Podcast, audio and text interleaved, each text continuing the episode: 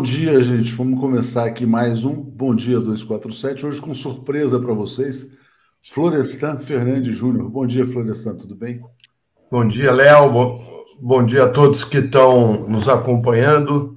Uh, acabamos de voltar da, do Ceará, né? E estamos aqui já animados para essa semana, né, Léo? Fantástico encontro no Ceará. no Ceará. E aqui, ó, mandar um abraço para Vermelho Pimenta, bom dia, esquerdopatas prediletos. Vermelho Pimenta lá do Ceará não pôde participar do nosso encontro, foi fantástico, mandando um abraço para todos que lá estiveram na Associação Cearense de Imprensa.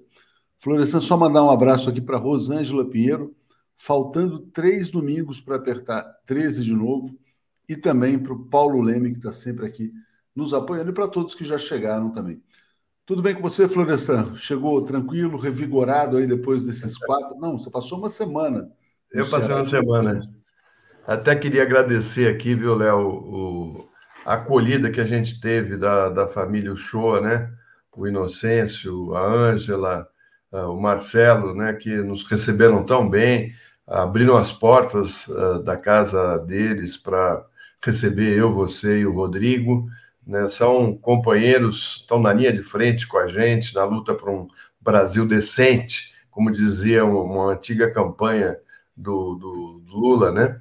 E, então, assim, estamos todos aqui unidos. O Ceará uh, vai ter uma eleição uh, disputada, mas a gente já vê aí o Eumano, né, o candidato do PT, ultrapassando o Roberto Cláudio.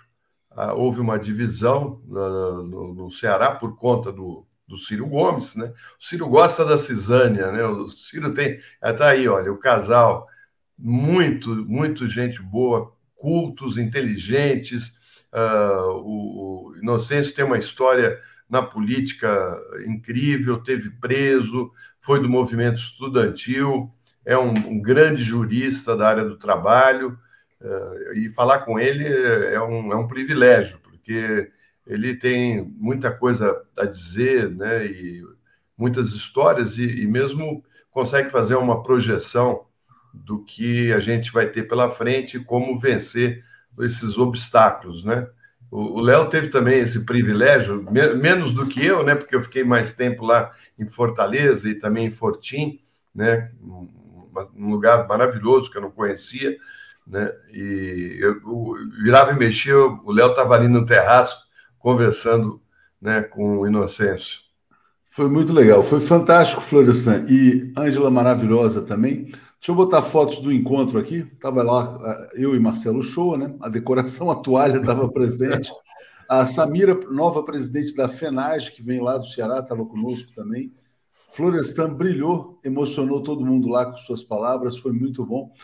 É, fala para a gente, Florestan, um pouco do que, que você sentiu é, em Fortaleza, né? Porque realmente é, uma, é um estado que vota majoritariamente no ex-presidente Lula, né? Mas, por exemplo, nos bairros de elite a gente via muitas bandeiras do Brasil nos apartamentos, então existe uma base bolsonarista ali na beira-mar também.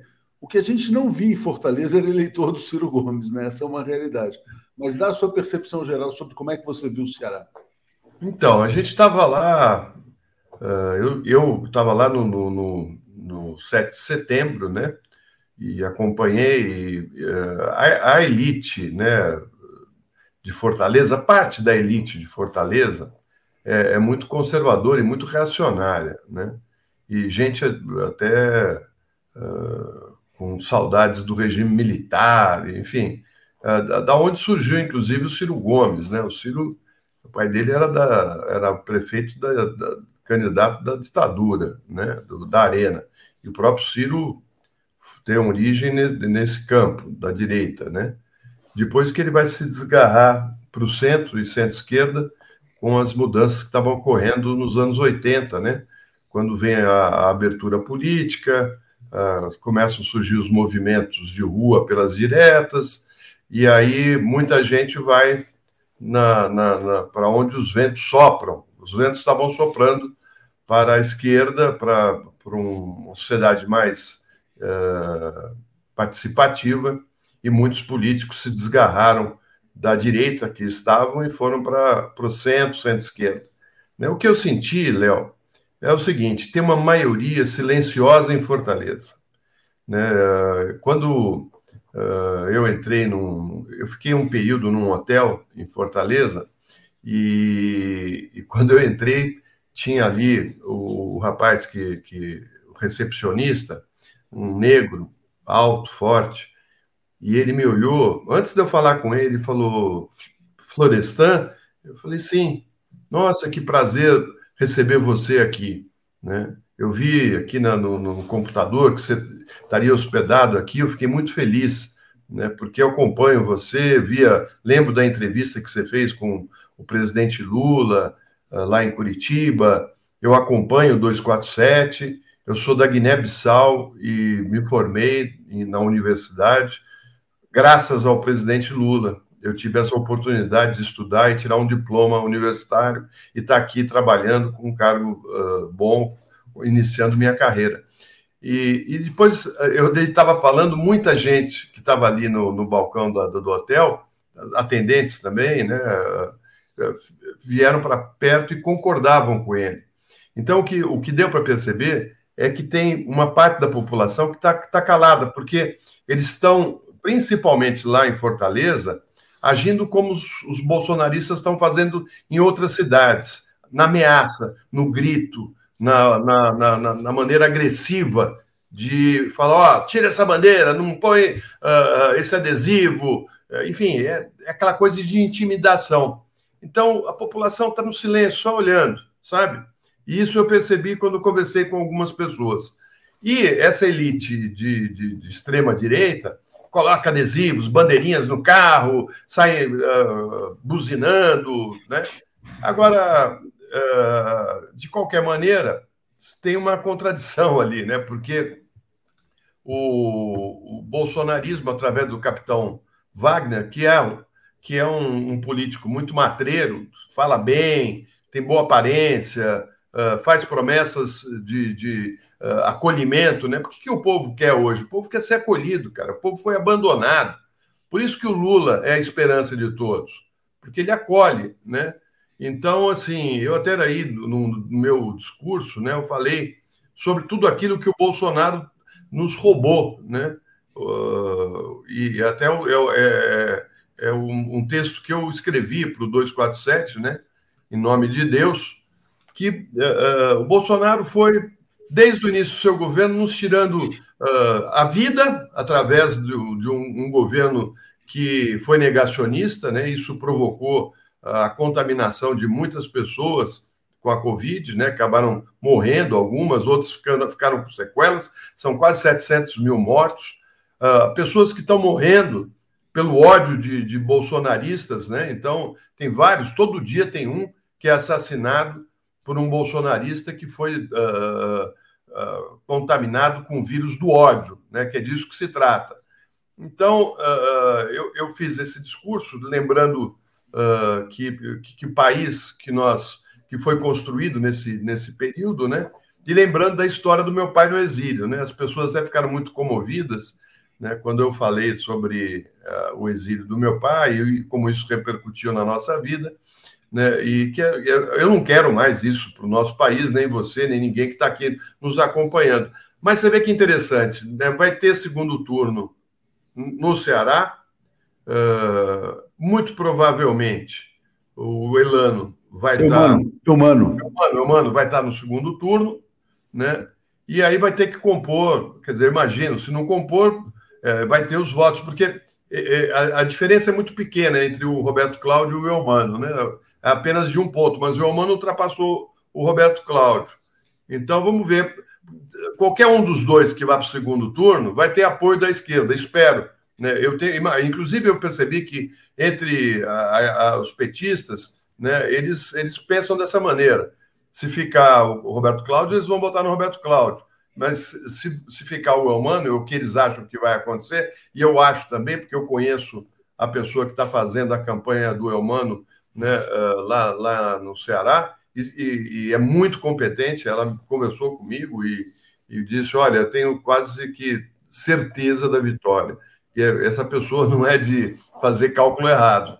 Vamos ver, vamos aguardar. foi uma, um, um momento muito interessante para a gente, porque você traz né, a, comunidade do 247 lá do Ceará para um papo. É, é, é, bom porque você, você vê que nós estamos todos juntos, né? São pessoas muito bem informadas, cultas, e que estão nesse sofrimento, né, Léo? Foram mais de 350 pessoas ali que passaram pelo auditório da ACI, Associação Cearense de Imprensa. Foi realmente muito bom conhecer todos, né? Porque esses encontros são fundamentais para a gente é, reencontrar o propósito, né? Por que nós fazemos o que nós fazemos? Quer dizer, esse público é que realmente nos motiva. Então foi muito bom. E os, e os cearenses são muito calorosos, muito carinhosos, foi realmente fantástico, inesquecível. O Carlos Alberto, fala, o Carlos Alberto manda uma mensagem assim, Florestan, Ciro imprestável, até a família o abandonou. Áurea nos apoiando, Thelma Guelpa dizendo, voltando com muita esperança. Faltam 20 dias para a vitória de Lula no primeiro turno, 111 para a grande festa da democracia. Ótima semana a todos, né? É, tá logo ali, né? A vitória está aqui na próxima esquina, né? Isso que realmente também está nos animando muito. Rafael Vizeu, que eu conheci, foi fantástico, está dizendo: Bom dia, meus caros. Prazer imenso conhecê-los em carne e osso. Me emocionei com suas falas, chorei muito com o depoimento do Florestan. Espero que tenham feito uma boa viagem de volta. Foi super tranquilo. De volta à luta rumo a um milhão, né? E a Rosângela falou que faltam três domingos para apertar aqui o 13. Uh, é, mandar um abraço para a Natália Viana, que está aqui no chat também. A gente falou com ela, foi muito legal. Florestan, deixa eu só. Uh, duas notícias importantes dessa semana. Uma vai acontecer no dia de hoje mesmo às 11 da manhã, o ex-presidente Lula e a Marina Silva vão anunciar sua aliança. Né? Vai haver uma coletiva, mas já se sabe, o, o Lula está incorporando no seu programa ideias da Marina Silva, uma delas, inclusive, a criação de uma autoridade climática no Brasil para acompanhar o movimento, o, o, o, programa ambiental. Né? E a outra questão, uh, vão sair quatro, cinco pesquisas importantes nessa semana, vai ter IPEC, vai ter Datafolha, tudo isso, é, uma expectativa já em relação ao voto útil. E o Ciro Gomes aparentemente está se desesperando com essa perspectiva de voto útil. Eu vou botar aqui um vídeo, ele não estava bem aqui, é, talvez até um pouco alterado, né? Eu vou botar esse vídeo para você aqui refletir a respeito, mas ele está sentindo que a base dele já começa, eventualmente, a migrar para o ex-presidente Lula. Chega aqui, Florestan. Então, para só. de me insultar e de me agredir como está fazendo todo dia. Sabe o que, é que você está conseguindo? Está fazendo com que a turma boa tome ódio do PT. A turma boa é a politização maior, é uma gente muito preparada, muito politizada, que eu vou tentar o tempo inteiro respeitar e conduzir para que o Brasil mude a história. Se eu não tiver êxito, essa militância vai saber votar. Mas você e seu gabinete do ódio, enquanto você fica com essa impostura, Lulinha, paz e amor, desonesto, desonesto, corrupto como você é, o que você está fazendo é espalhar muita raiva na nossa militância. Ciro TV, né? Então ele está dizendo, olha que interessante isso aqui, Florestan. É, ele botou esse vídeo, muitas pessoas comentaram nas redes que ele estava alterado, que ele está saindo do, do seu controle, se é que tem algum controle, e dizendo: olha, se eu não tiver êxito, a minha militância saberá como votar. Isso vai reforçando uma desconfiança de que ele quer direcionar o seu eleitor né, para o bolsonarismo, né? Então isso é muito preocupante. Diga, só mandar antes é. um abraço para Maria Noemi. Pena que não nos conhecemos, mas fica aqui um grande abraço. Diga, Florestan. Não, tá, isso está ficando cada vez mais claro, né? Ele está ele tá com um discurso de extremíssima direita. O discurso dele é. É ele está ele tá, ele tá voltando ao seu ninho, né? Voltando ao seu histórico da época da juventude do movimento estudantil, que ele diz que fez parte do movimento estudantil, mas ele não diz o que, que ele fez no movimento estudantil, que lado que ele estava no movimento estudantil, né? E seria bom que ele dissesse, porque isso é desonestidade, né? Uh, ficou 13 anos no governo, apoiando o governo do PT, né? E até o último momento, enquanto tinha cargos no governo, a família, né? E ele, não estou falando mal do irmão, não, que é um grande, um grande político, o Cid, né? mas acho desonesto da parte dele, oportunista, fazer esse tipo de ataque. Ele não para de atacar. Né? As, as fotos tiradas dele com o Bolsonaro no debate da Band, aquele papozinho, um sorrindo para o outro cochichando no ouvido, dá uma ideia ruim para todos nós, né? porque, para mim, qualquer pessoa que tenha, bom, que tenha uh, boas ideias para o país, que tenha princípios democráticos, nem chega perto desse homem, nem chega perto. Ele chega, sorri e fica cochichando no ouvido, né? Então é péssimo isso, é péssimo. E eu só pergunto o seguinte, Léo: ele vai pagar a passagem de avião para Paris, agora em 2022, para os seus eleitores, ou ele vai sozinho? Porque eu quero saber aqueles que vão ficar no Brasil, aqueles que não têm dinheiro para ir para Paris, né? aqueles que vão ter que aguentar eh, a extrema-direita no poder. Né? O papel que o Ciro está desempenhando é péssimo, é péssimo, né? porque mostra uh, um sujeito cheio de rancor, né? ódio, uh, e fala e falas terríveis. Né? Outro dia falou que os filhos do Lula eram corruptos. Né? Um absurdo. O Lula não tem um filho na política. Um! Nenhum! Né? E nenhum deles tem fortunas, como tem a família Bolsonaro. Todos trabalham, dão duro, vivem com, com, com uh, um, um, recursos pequenos. Né? É horrível alguém fazer esse tipo de acusação contra uma família. Né? Que, que, que política que ele, que campanha que ele está fazendo? O que, que é isso? Né? Onde ele chegou? O que, que ele está querendo com isso? A quem que ele está beneficiando com isso? Né? Agora a família do, do, do, dos filhos do Lula entrar no, na justiça para processá-lo, porque não tem outra coisa a fazer. É, é muita é leviandade. Interessante, Florestan, você ter mencionado essa questão do movimento estudantil. Quem está aqui na foto estava lá no nosso encontro, João Alfredo, que foi deputado e é candidato a deputado federal pelo PSOL. É, quando foi reaberto o centro acadêmico da Faculdade de Direito do Ceará, o Ciro Gomes disputou com o João Alfredo, foi derrotado, perdeu, né? Só que ele disputou pela direita e ele não conta essa história. Ele disputou o movimento, o centro acadêmico pela direita, Arena, PDS, que era a linha dele. Quando ele foi derrotado, ele tentou impedir a posse do João Alfredo. É uma história que ele não conta. Então foi interessante também ir ao Ceará. João né? Alfredo né? é aquele que está de óculos atrás da foto, né, Léo? Hã? O João é o que está atrás da foto ali. Não, não, é o que está à frente, é o que está à frente. O outro é o Rosseno. Ah, é, tá verdade. É, o que está na frente, é. Então é interessante que lá a gente escutou muita história também. E, e uma informação interessante: o Ciro está sendo derrotado em Sobral, na sua cidade. É por isso que ele está tão nervoso, né? É, a eleição de fato está polarizada entre Lula e Bolsonaro. E aí, Florestan, olha que interessante. É, o Ciro ele queria, tentou durante muito tempo o apoio da Marina Silva. A Marina hoje declara o seu apoio ao Lula. Qual a importância desse movimento na sua opinião? Olha, eu, eu acho que a, a Marina ela a, agrega muito na discussão sobre a defesa do meio ambiente, que é uma questão crucial para o planeta. Né?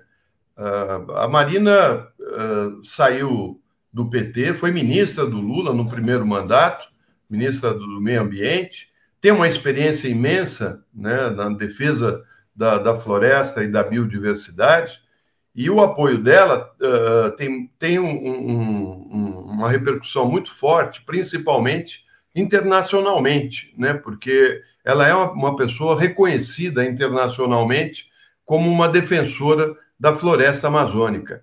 Então, o, o que está se colocado é: você prefere o quê? Destruir a floresta e a vida no planeta ou alguém uh, que tem na sua equipe pessoas preocupadas em defender o meio ambiente, como é o caso da Marina? Né? A Marina é um símbolo da defesa da floresta amazônica e do meio ambiente.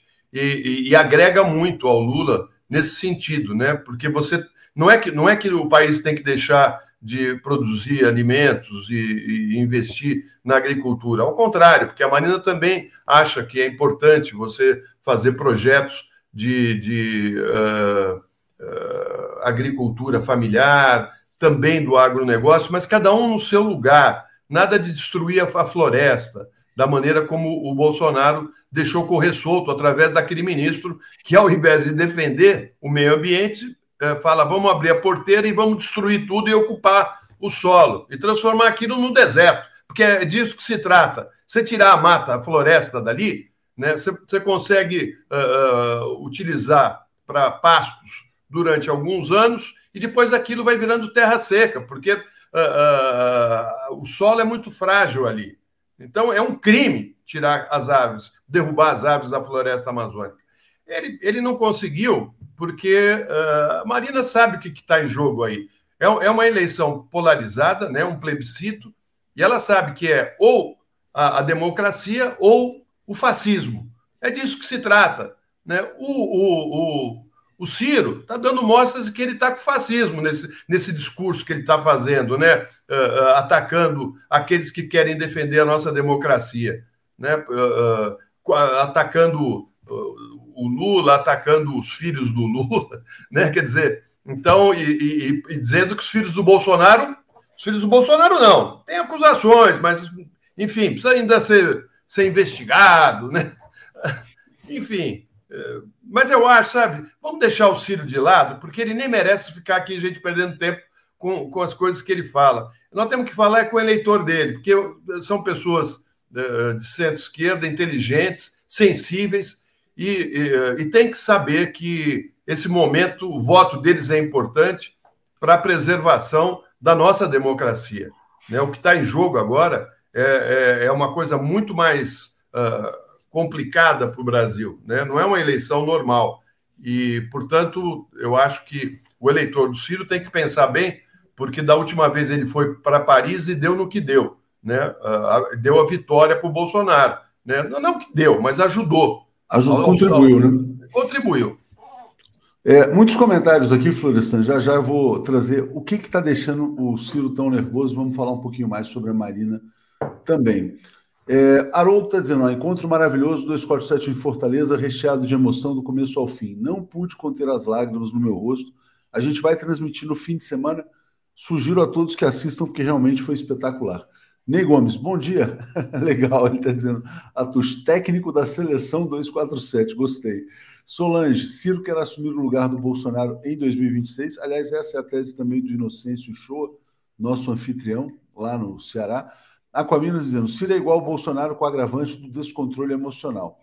Cristina diz que ele é um narcisista rancoroso. É, Jairo está dizendo: ele se junta àqueles que quase mataram seu irmão. Ante Júnior, Ciro está de olho nos 30% dos votos do Bolsonaro que possa adquirir para 26 após a prisão. Por que, que se fala isso? que o Bolsonaro fora do poder ele vai desintegrar, ele não vai ter essa força toda. E a direita vai ter que encontrar um novo candidato. Né? Vinícius, uma pena que os projetos do PDT, que são interessantes, sejam incompatíveis com a atitude desonesta e rancorosa do presidenciável do, do partido. Aquaminas, ele é o Jim Jones do Sertão. É, Carlos Alberto, fiquei triste por não ver o Florestan. Também está dizendo que Ciro imprestável, até a família o abandonou. Áurea nos, nos apoiando aqui. Uh, e obrigado a Thelma pela volta aqui à TV 247. É, a gente publicou do, alguns dias atrás, Florestan, esse tweet aqui que repercutiu muito do Victor, que era um militante do PDT, era 12, agora é 13. Ele fala: Todo mundo aqui é testemunha que sou eleitor e maior entusiasta de Ciro e seu PND, mas depois de hoje, data folha, semana passada, né? Declaro que mudei meu voto. Meu voto é útil para derrotar o inútil. Agora é Luiz Inácio Lula da Silva, União para derrotar o fascismo, né? O Tico Santa Cruz, que é um dos ciristas mais famosos, está cogitando fazer exatamente o mesmo movimento. Ah, o próprio Felipe Neto, né? Felipe Neto, tal, o Porchat talvez venha, que era um que disse que faria esse movimento também. Muitos que estavam ali meio. Caetano Veloso abriu esse movimento. Importante fazer esse destaque aqui. Florestan, é, você acha a questão da Marina é importantíssima, a agenda ambiental, é a agenda do século XXI. É, você acha que dá voto, né? Vou pegar aqui o comentário da Fátima Moraes. Ela tem todo o meu respeito, seja bem-vinda. Ela, ela, ela dá voto, sim, sabe, mas não por conta do, só do meio ambiente. O pessoal que é ligado aos movimentos ecológicos certamente uh, vão, vão ser influenciados pela posição dela. Mas, uh, principalmente por ela ser evangélica. Né? E ela tem muita penetração nas igrejas evangélicas.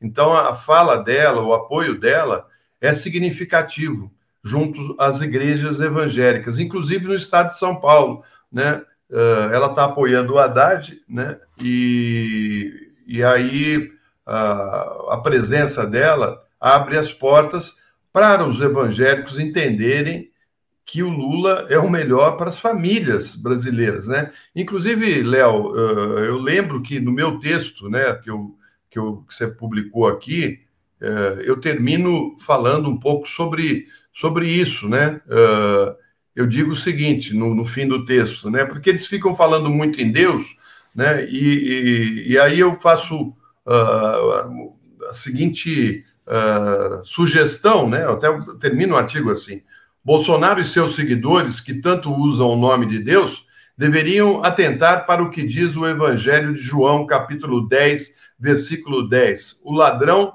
vem apenas para roubar, matar e destruir. Eu vim para que tenham uh, vida e tenham plenamente. Ou seja, um rouba e mata, o outro acolhe e cuida. É mais ou menos essa a diferença entre Bolsonaro e Lula. E eu acho, Léo, que uh, a gente deveria utilizar mais uh, trechos da Bíblia para poder falar com esses evangélicos. O Frei Beto, por exemplo, seria fundamental nisso, porque ele tem uma leitura uh, muito diferente do, de, de alguns pastores malandros que criam as igrejas para ganhar dinheiro, né? Uh, que você sabe que o problema todo está nessas igrejas que foram criadas para criar dar fortunas para esses pastores que estão na política, estão lá na, em Brasília, junto com, com o, o, que há de pior. Então, nós temos que conversar com os evangélicos. Eu, eu faço até aqui uh, um, um, essa colocação de que o próprio 247 deveria uh, uh, discutir isso, com, inclusive para dar argumentos para as pessoas conversarem com, com os evangélicos e convencê-los do que está acontecendo, né? porque muitos não sabem, né? não, não têm ideia do, do que, que, que, que representa o Bolsonaro. Ele não tem nada a ver com, com Deus e nem com uh, uh, propostas que Jesus pregava. Né? quando ele disse para o Lula, num, num, num converso com presidiário, né? Uh, o que o Lula uh, acho que não respondeu direito naquele debate. Né? Primeiro, porque o, o próprio Bolsonaro é ex-presidiário, uh, e, e, aí sim, por, por, motivos, né? Porque o Lula não futuro, né? É, ele foi preso pelo, no, no, quartel, né? Quer dizer, um, um, péssimo militar, né? Foi praticamente banido do exército, né? Agora, Pedro foi presidiário, né? Jesus foi presidiário, foram presos, foram julgados e presos né, uh, de maneira manipulada, como aconteceu com Lula. Né? Então, assim, é bom você aprender um pouco da, da, da, do, do, que diz a Bíblia, da história de Jesus, para contrapor, sabe? Porque nós chegamos nesse nível no Brasil. É, a, a, a, religião passou a ter mais importância que a política. Então, vamos lá, vamos conversar com eles. Né? Nós estamos precisando dos votos deles. É isso aí. Bom, queria registrar também que lá em Fortaleza a gente teve boas conversas políticas, né? Um encontro com a Luiziane, muito interessante. E o pessoal, como disse o Florestan, está muito otimista com a possível vitória do Elmano, que no dia em que a gente estava lá saiu uma pesquisa em que ele supera o Roberto Cláudio para enfrentar o capitão Wagner, né? Ricardo Tristão está dizendo, ó, Florestan, quase todo liberal social-democrata assustado acaba apoiando o fascismo. João Moraes, acho que Ciro quer uma viagem para Nova York. Nilo Alves, que conheci lá, foi muito, muito legal, está dizendo. Que bom encontrar vocês na terrinha. Agora ainda ficamos esperando vocês no Serpentina. Senti não lhes dar um abraço de despedida, mas mesmo assim valeu muito. O pessoal estava muito cansado no final do dia. A gente quase foi, mas aí foi caindo a energia, né? E dizendo, ó, já disse várias vezes que Ciro é um cafajeste. Deveriam perguntar ao Tasso se ele não se, envergonha de ter criado um ser tão desprezível. Gente, Florestan tem compromisso, queria agradecer muito. Zé Reinaldo estava de folga hoje. Nos vemos aí ao longo da semana. Valeu, Florestan. Valeu, Léo. Valeu, uh, comunidade.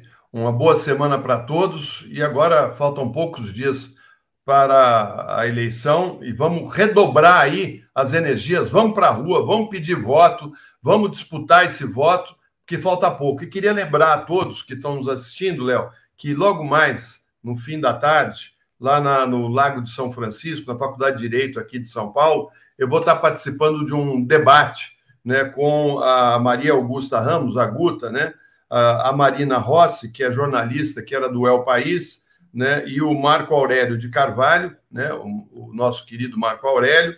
Né, nós vamos estar discutindo Amigo Secreto, o filme da, da Maria Augusta, né? E quem quiser assistir, ainda dá tempo. A, a exibição do filme ocorre às 16 horas, 4 da tarde, e, na sequência, às 19 horas, o debate uh, com, com a minha participação e das pessoas que eu citei aqui. Vale a pena uh, quem não assistiu o filme ir, ir até lá assistir o filme e debater com a gente né, o que, que ocorreu, o que, que foi uh, todo essa, esse percurso da Lava Jato, né, porque é disso que se trata, é, é isso que nós vamos discutir ali e, e mostrar como uh, tudo o que ocorreu no país e o que nós estamos vivendo hoje tem a ver com o Sérgio Moro, a Lava Jato e a extrema-direita. Obrigado, Florestan. Boa semana aí para você. Valeu. Tchau. Obrigado. Alex Sonic e Paulo Moreira Leite. Bom dia, Paulo Moreira Leite. Bom dia, Alex Sonic. Tudo bem, Paulo? Bom dia a todos e todos. Bom dia, comunidade 247. Bom dia, Alex. Tudo bem? Bom dia, bom dia, Léo, bom dia, Paulo. Trago um presente do Ceará para você, Alex. Trago para o Paulo também, mas o do Alex é especial. Espera aí que eu vou pegar o seu presente aqui rapidamente, já volto aqui. É. Vou pegar aqui, não, deixa eu Dá para pegar aqui, ó. É. Aqui um presente direto do Alex. Muito bom. Muito você. Muito Para o Paulo, eu vou trazer café Beatriz, do Pedro Ayrton, que trouxe café para a gente lá. Enfim, vai ser muito legal. Boa. É, o pessoal do Ceará é muito legal, muito animado, estão muito otimistas, viu? Agora eu vou compartilhar com vocês, assim, é, uma sensação, né? Ah, o, o bolsonarismo está muito abusado, está muito barulhento, sabe? Botando bandeira e tal, e não sei o que, aquela coisa. É, e as pessoas que na Orla, por exemplo, estão andando com camisas, distribuindo adesivos do presidente Lula tal, um pouco com medo, sabe? Com medo da violência política. A violência política criou esse clima no país, em que a maioria silenciosa que vota no ex-presidente Lula tem medo dos fascistas. Então, passo para você falar a respeito disso, Paulo, depois passo para o Alex. Diga lá. Olha, uh, eu fui nesse fim de semana num comício do Lula em Taboão da Serra. Uh, até a chegada no comício, imagina que é na periferia de São Paulo, uma cidade, enfim, o prefeito, tem um prefeito que apoia, uh, apoia o Lula, é do Podemos, mas, enfim, não vi uma bandeira. Não vi uma bandeira. Uh, uh, eu acho que eu acho sim que o Bolsonaro está conseguindo criar um clima de. Ou seja, não tem uma bandeira, comício sem bandeira. Não tinha. Lá dentro, dentro do ambiente, aí você tinha algumas pessoas com bandeira. E eu acho que o Bolsonaro está criando um clima de intimidação no país. O dia 7 foi fundamentalmente um clima, um momento de intimidação. Os bolsonaristas estão matando petistas. Não vamos esquecer aquele, aquele, aquele, aquele cidadão da Polícia Federal que entrou na festa de aniversário lá em Foz do Iguaçu e matou a tiros um bolsonarista. Nós tivemos um outro ataque que um, um petista a tiros. Nós tivemos no Mato Grosso um sujeito que foi esfaqueado por um bolsonarista que quase degolou o cidadão. E nós temos ameaças constantes. O discurso do Bolsonaro é um discurso violento, é um discurso de que deixa implícita ameaças. Ou seja, ele está conseguindo, ele está intimidando o país. E é preciso, é isso que eu falei, eu acho que tem, é isso que o Lula precisa responder. O Lula precisa mobilizar, o Lula precisa chamar, a, a, a, denunciar esse ambiente de intimidação, que é evidente um ambiente para o primeiro turno, e se tiver segundo turno, para o segundo turno também. Que é o quê? É, é intimidar os petistas. Atuxa, essa tua impressão que você teve em Fortaleza, Assim, dizer assim, em São Paulo, anda para São Paulo, você vê alguém, alguém uh, uh, na Paulista com bandeira vermelha? Não vê. Ou seja, é preciso ter uma reação e essa reação tem que vir do comando da campanha. Porque senão essa campanha pode ser derrotada pelo medo. Derrotada, que eu não acho, porque voto o Lula tem, e tem muito mais. Agora, você vai e, e, você vai ameaçando, você vai intimidando. O cidadão comum, ele se sente sozinho. O, o, o bolsonarista hoje vai para a rua, certo que ele tem a costa quente. E o petista? É, e houve né, um caso chocante no fim de semana. Um assassino, uh, aquele, um assassino de um, de um trabalhador negro, que era um militar, foi colocado em liberdade porque o juiz falou: ah, ele já teve tempo de refletir, é mais ou menos isso. Quer dizer, então eles vão autorizando a violência. Né? Alex, uh, já te passo, deixa eu só atualizar os comentários aqui rapidamente. Edivar dizendo: Ciro é sem noção. Cíntia está nos apoiando, obrigado. Cíntia Fermota dizendo: é, a tua campanha é tímida, não se vê gente na rua. Ontem, na Torre de TV em Brasília, público era maioria, em sua maioria progressista, estava tímido assistindo a, a minoria gritar mito. Né? É, a Jo quer me mandar um e-mail, então manda no atuche.brasil247.com.br. Pedro Gustavo está dizendo, Léo, saiu pesquisa FSB BTG, Bozo 41, uh, Lula 41, Bozo 36. Já vou pegar essa pesquisa aqui para a gente comentar. Obrigado a Marlene e passo para o Alex. Alex, para comentar um pouco esse clima de medo, de intimidação também, né? É, antes aqui também, peraí, deixa eu rapidamente aqui, o Lúcio Reiser dizendo, faltam 480 horas para votar Lula e 13 geral, Verônica Nascimento. Nunca perdoarei Ciro pela promessa não cumprida de que 18 seria sua última eleição, né? Mandando um abraço lá de Ilhéus, Jairo Costa dizendo, Ciro candidato em 26 com o velho da Van como vice. E Ney Gomes, o mafioso vai à igreja antes de matar o inimigo. Alex, então esse clima de medo, de intimidação e uma decisão meio temerária do Alexandre de Moraes, que é a de permitir uma contagem paralela dos votos. Então, passo para você falar a respeito disso. Não, evidentemente que existe isso aí, essas intimidações, essas ameaças, mas isso aí eu acho que pode é, reverter em votos para o Lula. Porque o que as pesquisas dizem é que o brasileiro não quer, não quer violência. Então, isso aí, à primeira vista, pode parecer que vai tirar voto do Lula, mas eu acho que não acho que isso aí vai trazer voto para o Lula, porque tudo bem. É, quem sai com bandeira é militante, etc. Tudo bem, tem, o PT tem um milhão de militantes, só que são 157 milhões de eleitores. Então, esse tipo de intimidação, que é, aparentemente pode favorecer o, o Bolsonaro, me diz assim, ah, não vou, eu tenho medo de votar. Um, uma coisa é sair com bandeira na rua, outra coisa é o voto. O voto é secreto. Então, quem vota não, não é intimidado, o cara está na urna, sozinho. Não tem ninguém para intimidar. Então, é diferente a situação nas ruas e a situação nas urnas. Isso aí pode ser muito ruim para o Bolsonaro. Espalhar violência, pelo que dizem as pesquisas, não é, não é o que o brasileiro quer. Então, isso aí, eu, eu acho que esse clima de medo e tal é, é pior para o Bolsonaro do que para o Lula. É, olha só, deixa eu, trazer, deixa eu só trazer para vocês aqui os dados da pesquisa. Então é Lula 41 menos um ponto, Bolsonaro 35 mais um, Ciro 9 mais um, Tebet 7 mais um. Estou achando estranha essa pesquisa, levantamento telefônico do mercado financeiro.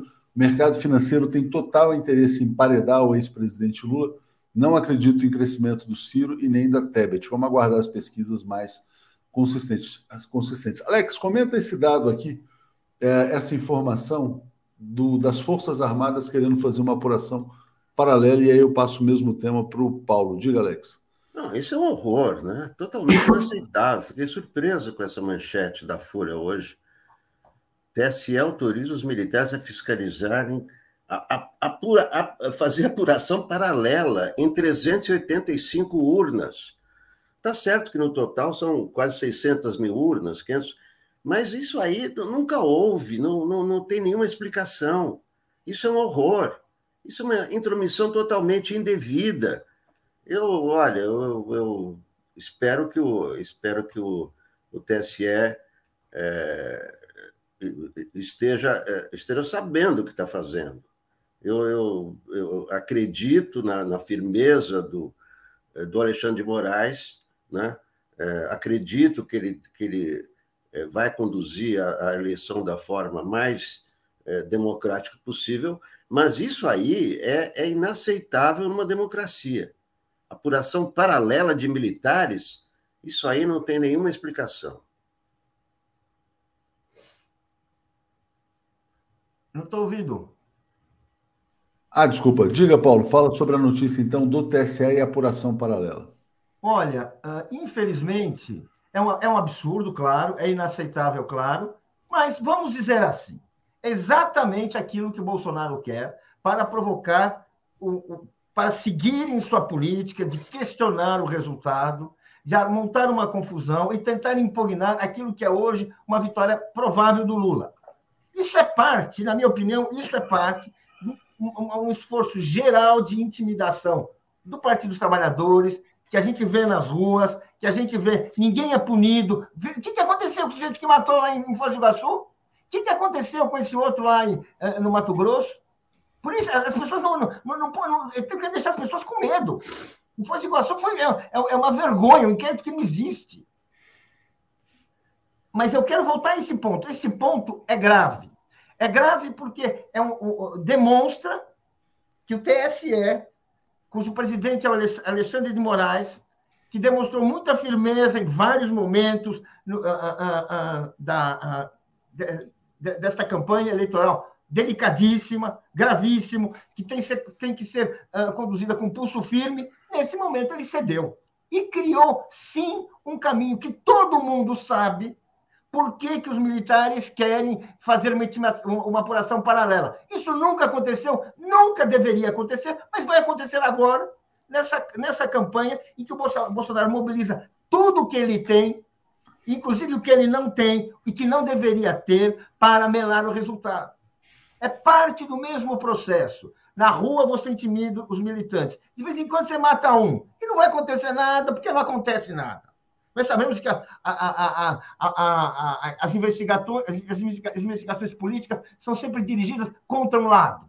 Então, aí não vai acontecer nada. Agora, agora, nós vamos assim dar aquilo que o Bolsonaro estava querendo. O que, que é? Números que ele possa criar, que ele possa criar uma ameaça ao, ao, resultado, que ele possa ameaçar o resultado das eleições e possa criar uma confusão. É isso que é que está colocado. Não tem, não tem nem, de, nem que discutir. E tem sim é que é, é debater, repudiar, entrar com ações, exigir do Supremo, porque realmente, gente, realmente é um problema. Claro que, vamos dizer assim, é, é a grande questão essa daí.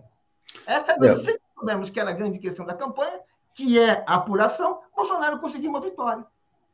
Verdade? É. Só, só esclarecer, né, na verdade, como é que funciona essa apuração paralela não é uma sondagem com os eleitores que votaram em determinada urna, porque poderia ter um gaiato, um malandro eleitor do Bolsonaro, que votaria no Lula, diria depois que votou no Bolsonaro, dizendo: meu voto foi contabilizado errado. É outra coisa. Eles vão pegar o boletim de cada urna e vão acompanhar a totalização. Se, por exemplo, se o boletim que sai de uma urna, quando ele é totalizado, se não há nenhuma distorção no processo. Parece um preciosismo, né? O Alexandre de Moraes concordou, então vamos ver mas, de qualquer maneira, é uma medida inédita. Né? Olha só, o que, que vai acontecer? O, a medida inédita na história democrática brasileira consiste em levar militares em sessões eleitorais espalhadas pelo país para tirar e enviar fotos do QR Code dos boletins de urna para o Comando de Defesa Cibernética do Exército, que fará um trabalho paralelo de contagem de votos. Né? Tem um grande potencial de dar merda, essa é a realidade, mas vamos aguardar né, na esperança de que não tenha nenhum tumulto e de que a eleição possa levar ao resultado previsto nas pesquisas. Né? Bom, o Ivo Miranda está dizendo: sou Gomes, mas não sou Ciro. É, Luiz Alberto Hussein, Paulo vota secreto e a campanha tem. É, Paulo Rickley, discurso de Bolsonaro é, em Araguatins, Tocantins, divisa com Pará, foi extremamente violento, região marcada pela truculência. Nilo, o que acontecerá se com a apuração paralela um bolsonarismo vota, bolsonarista votar em Bozo e na outra votar em Lula? A eleição vai ser impugnada? O TSE votou a favor de 2018. Já esperava por isso. Vocês não? É, eu acho que não vai ser impugnada, mas o que eles estão dizendo não é isso, viu, Nilo? É só pegar, na verdade, o boletim de cada urna e depois ver a soma dos boletins para ver se dá o resultado previsto. Ronaldo Barbosa, aqui no Guará, militantes do PT foram ameaçados por bolsonaristas com armas de fogo. Hoje iremos registrar o BO 13 horas. Luta segue. Rita de Cássia, não podemos esquecer da morte de Moa do Catendê, logo após os resultados das eleições. Bozo já começou matando, verdade. Mãe do trio, gente, eleição paralela já acontece nos TREs. A apuração paralela sempre aconteceu com boletins de urna impressos. Vejam regras e o processo eleitoral. Eu estou entendendo que é isso que ela falou também, que vai ser uma coisa mais tranquila, mas não é não, é, não, não deveria ter a presença de militares fazendo essa contabilidade. Alex, o que eu quero te perguntar é o seguinte: quer dizer, como é que você vê essa aliança Lula-Marina Silva e que vai ter mais detalhes anunciados hoje às 11 da manhã? Eu acho que é uma, uma é uma aliança é, de um simbolismo muito forte. Né? A Marina Silva é uma, é uma personalidade mundial né? na, na no meio ambiente, nessas questões, né? É, então, é, do, do, ponto de vista simbólico, é, é, muito importante. Agora, do ponto de vista eleitoral, eu acho que isso aí não acrescenta voto nenhum, porque a Marina, né, em 2018, ela teve que, 1%. Né? Então, em termos de, de voto, não, não, não, acredito que isso aí vai somar voto, que é o que interessa a essa altura. Né? Nós estamos na reta final. O que interessa agora é somar voto. Eu acho que a Marina não soma voto, mas, é claro, soma prestígio, soma é, a, a, a, força dela como personalidade, né? É, e é muito bom, quer dizer, é, é, é, é bom que é, é, pessoas como, como importantes, como Lula e, e, e, Marina, que estiveram afastadas, que se unam. Claro que isso é muito bom para a campanha. Agora, é, em termos de votos, eu acho que isso aí não, não vai representar muita coisa. Você, Paulo, você vê como, assim, quer dizer, tem um simbolismo, mas esse simbolismo dá voto ou não dá voto? Diga, Paulo. Olha, o Alex tem razão, não dá voto. A Marina teve, em, em 2018, quando ela foi candidata, ela teve 1 milhão e 69 mil, 69.538 votos. Ela ficou atrás do Henrique Meirelles. Ou seja, ela, ela, vamos dizer assim, ela teve, ela tinha tido em 2014 16% dos votos, em 2018 ela ficou com, ela ficou, ela, teve 1%. Mas assim, isso falando eleitoralmente, ela, ela, ela tem pouca pouco poder de mobilização, essa é que é a verdade. Ela, uh, ela, ela tem esse prestígio como uma personalidade, ela tem uh, uh, reconhecida internacionalmente, é importante para o Lula não ter, não, que ela não esteja contra o Lula. Eu acho isso importante, porque se ela está contra, ela pode, ela pode, vai ser muito ouvida, a, a, a oposição vai fazer muito barulho com ela, estando a favor do Lula. Ok, tá bom, mas voto, eu acho, como diz o Alex, não vai, não se precisa iludir. Acho que ela, ela, ela já, já ela perdeu. Ela já tem ali um pouco a capacidade de mobilização. É, Jaden está dizendo aqui, ó, toda ajuda é bem-vinda. 1% ainda é alguma claro. coisa. Eu acho que esse simbolismo também ajuda a mostrar, olha, é uma frente ampla, vai atacar a questão ambiental, né, enfrentar a questão ambiental, melhor dizendo. É, acho que é, uma, é uma, uma pauta, vamos dizer assim, que atrai muito a juventude. Então, eu acho que tem um lado simbólico, né? Tinha muito, tem muitas pessoas que são influenciadores, formadores de opinião, que gostam da Marina Silva. Então, eu, eu vejo de uma maneira bastante positiva também.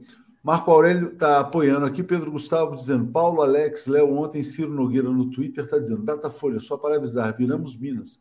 Tic-tac, tac-tac. Será que teve acesso a pesquisas internas? Será verdade? Esses caras mentem muito, né? Tocam o terror, mas temos que aguardar as pesquisas. O Datafolha, se não me engano, vai sair na quinta-feira. Pesquisa encomendada pela Rádio Metrópole. Denilson, bom dia. Confiar nos técnicos do TSE garante que petistas independentes, não perícias independentes, não trazem resultados divergentes e desarmaria de vez possíveis dúvidas, né? Então, não tem lá receio dessa questão militar. Jorge Luiz, nas ruas já escutei várias ameaças de bolsonaristas a petistas. Olga Ferreira, minha amiga acabou de dar um carro de 28 mil reais na fogueira santa do Edir Macedo. Né?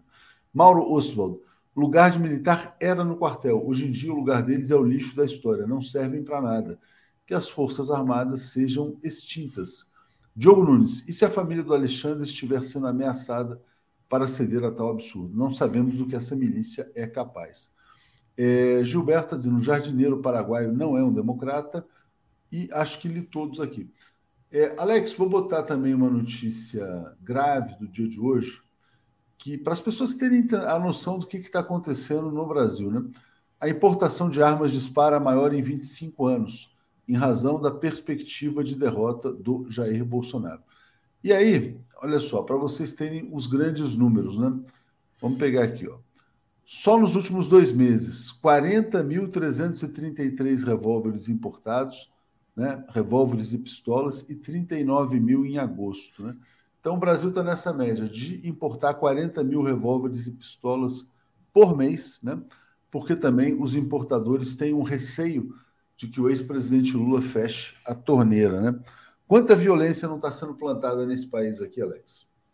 Não, isso aí, o que já está sendo demonstrado por fatos é que é, essas pessoas, é, os chamados CACs, né, colecionadores, etc., né, tem muita gente aí que o crime organizado intimida, faz comprar armas e eles vendem a arma para o crime organizado. É isso aí que está acontecendo. E isso aí, é, quer dizer, essa, é, é essas armas compradas pelos CACs, na verdade, tem muitos desses CACs que simplesmente são fornecedores de armas para o crime organizado. E já tem gente presa por, por, é, por causa disso. Então, isso aí, é, a primeira à primeira vista, assim, diante de todo o horror que a gente assiste, parece que ah, Bolsonaro está armando a sua milícia para nos fuzilar, etc. Não é isso.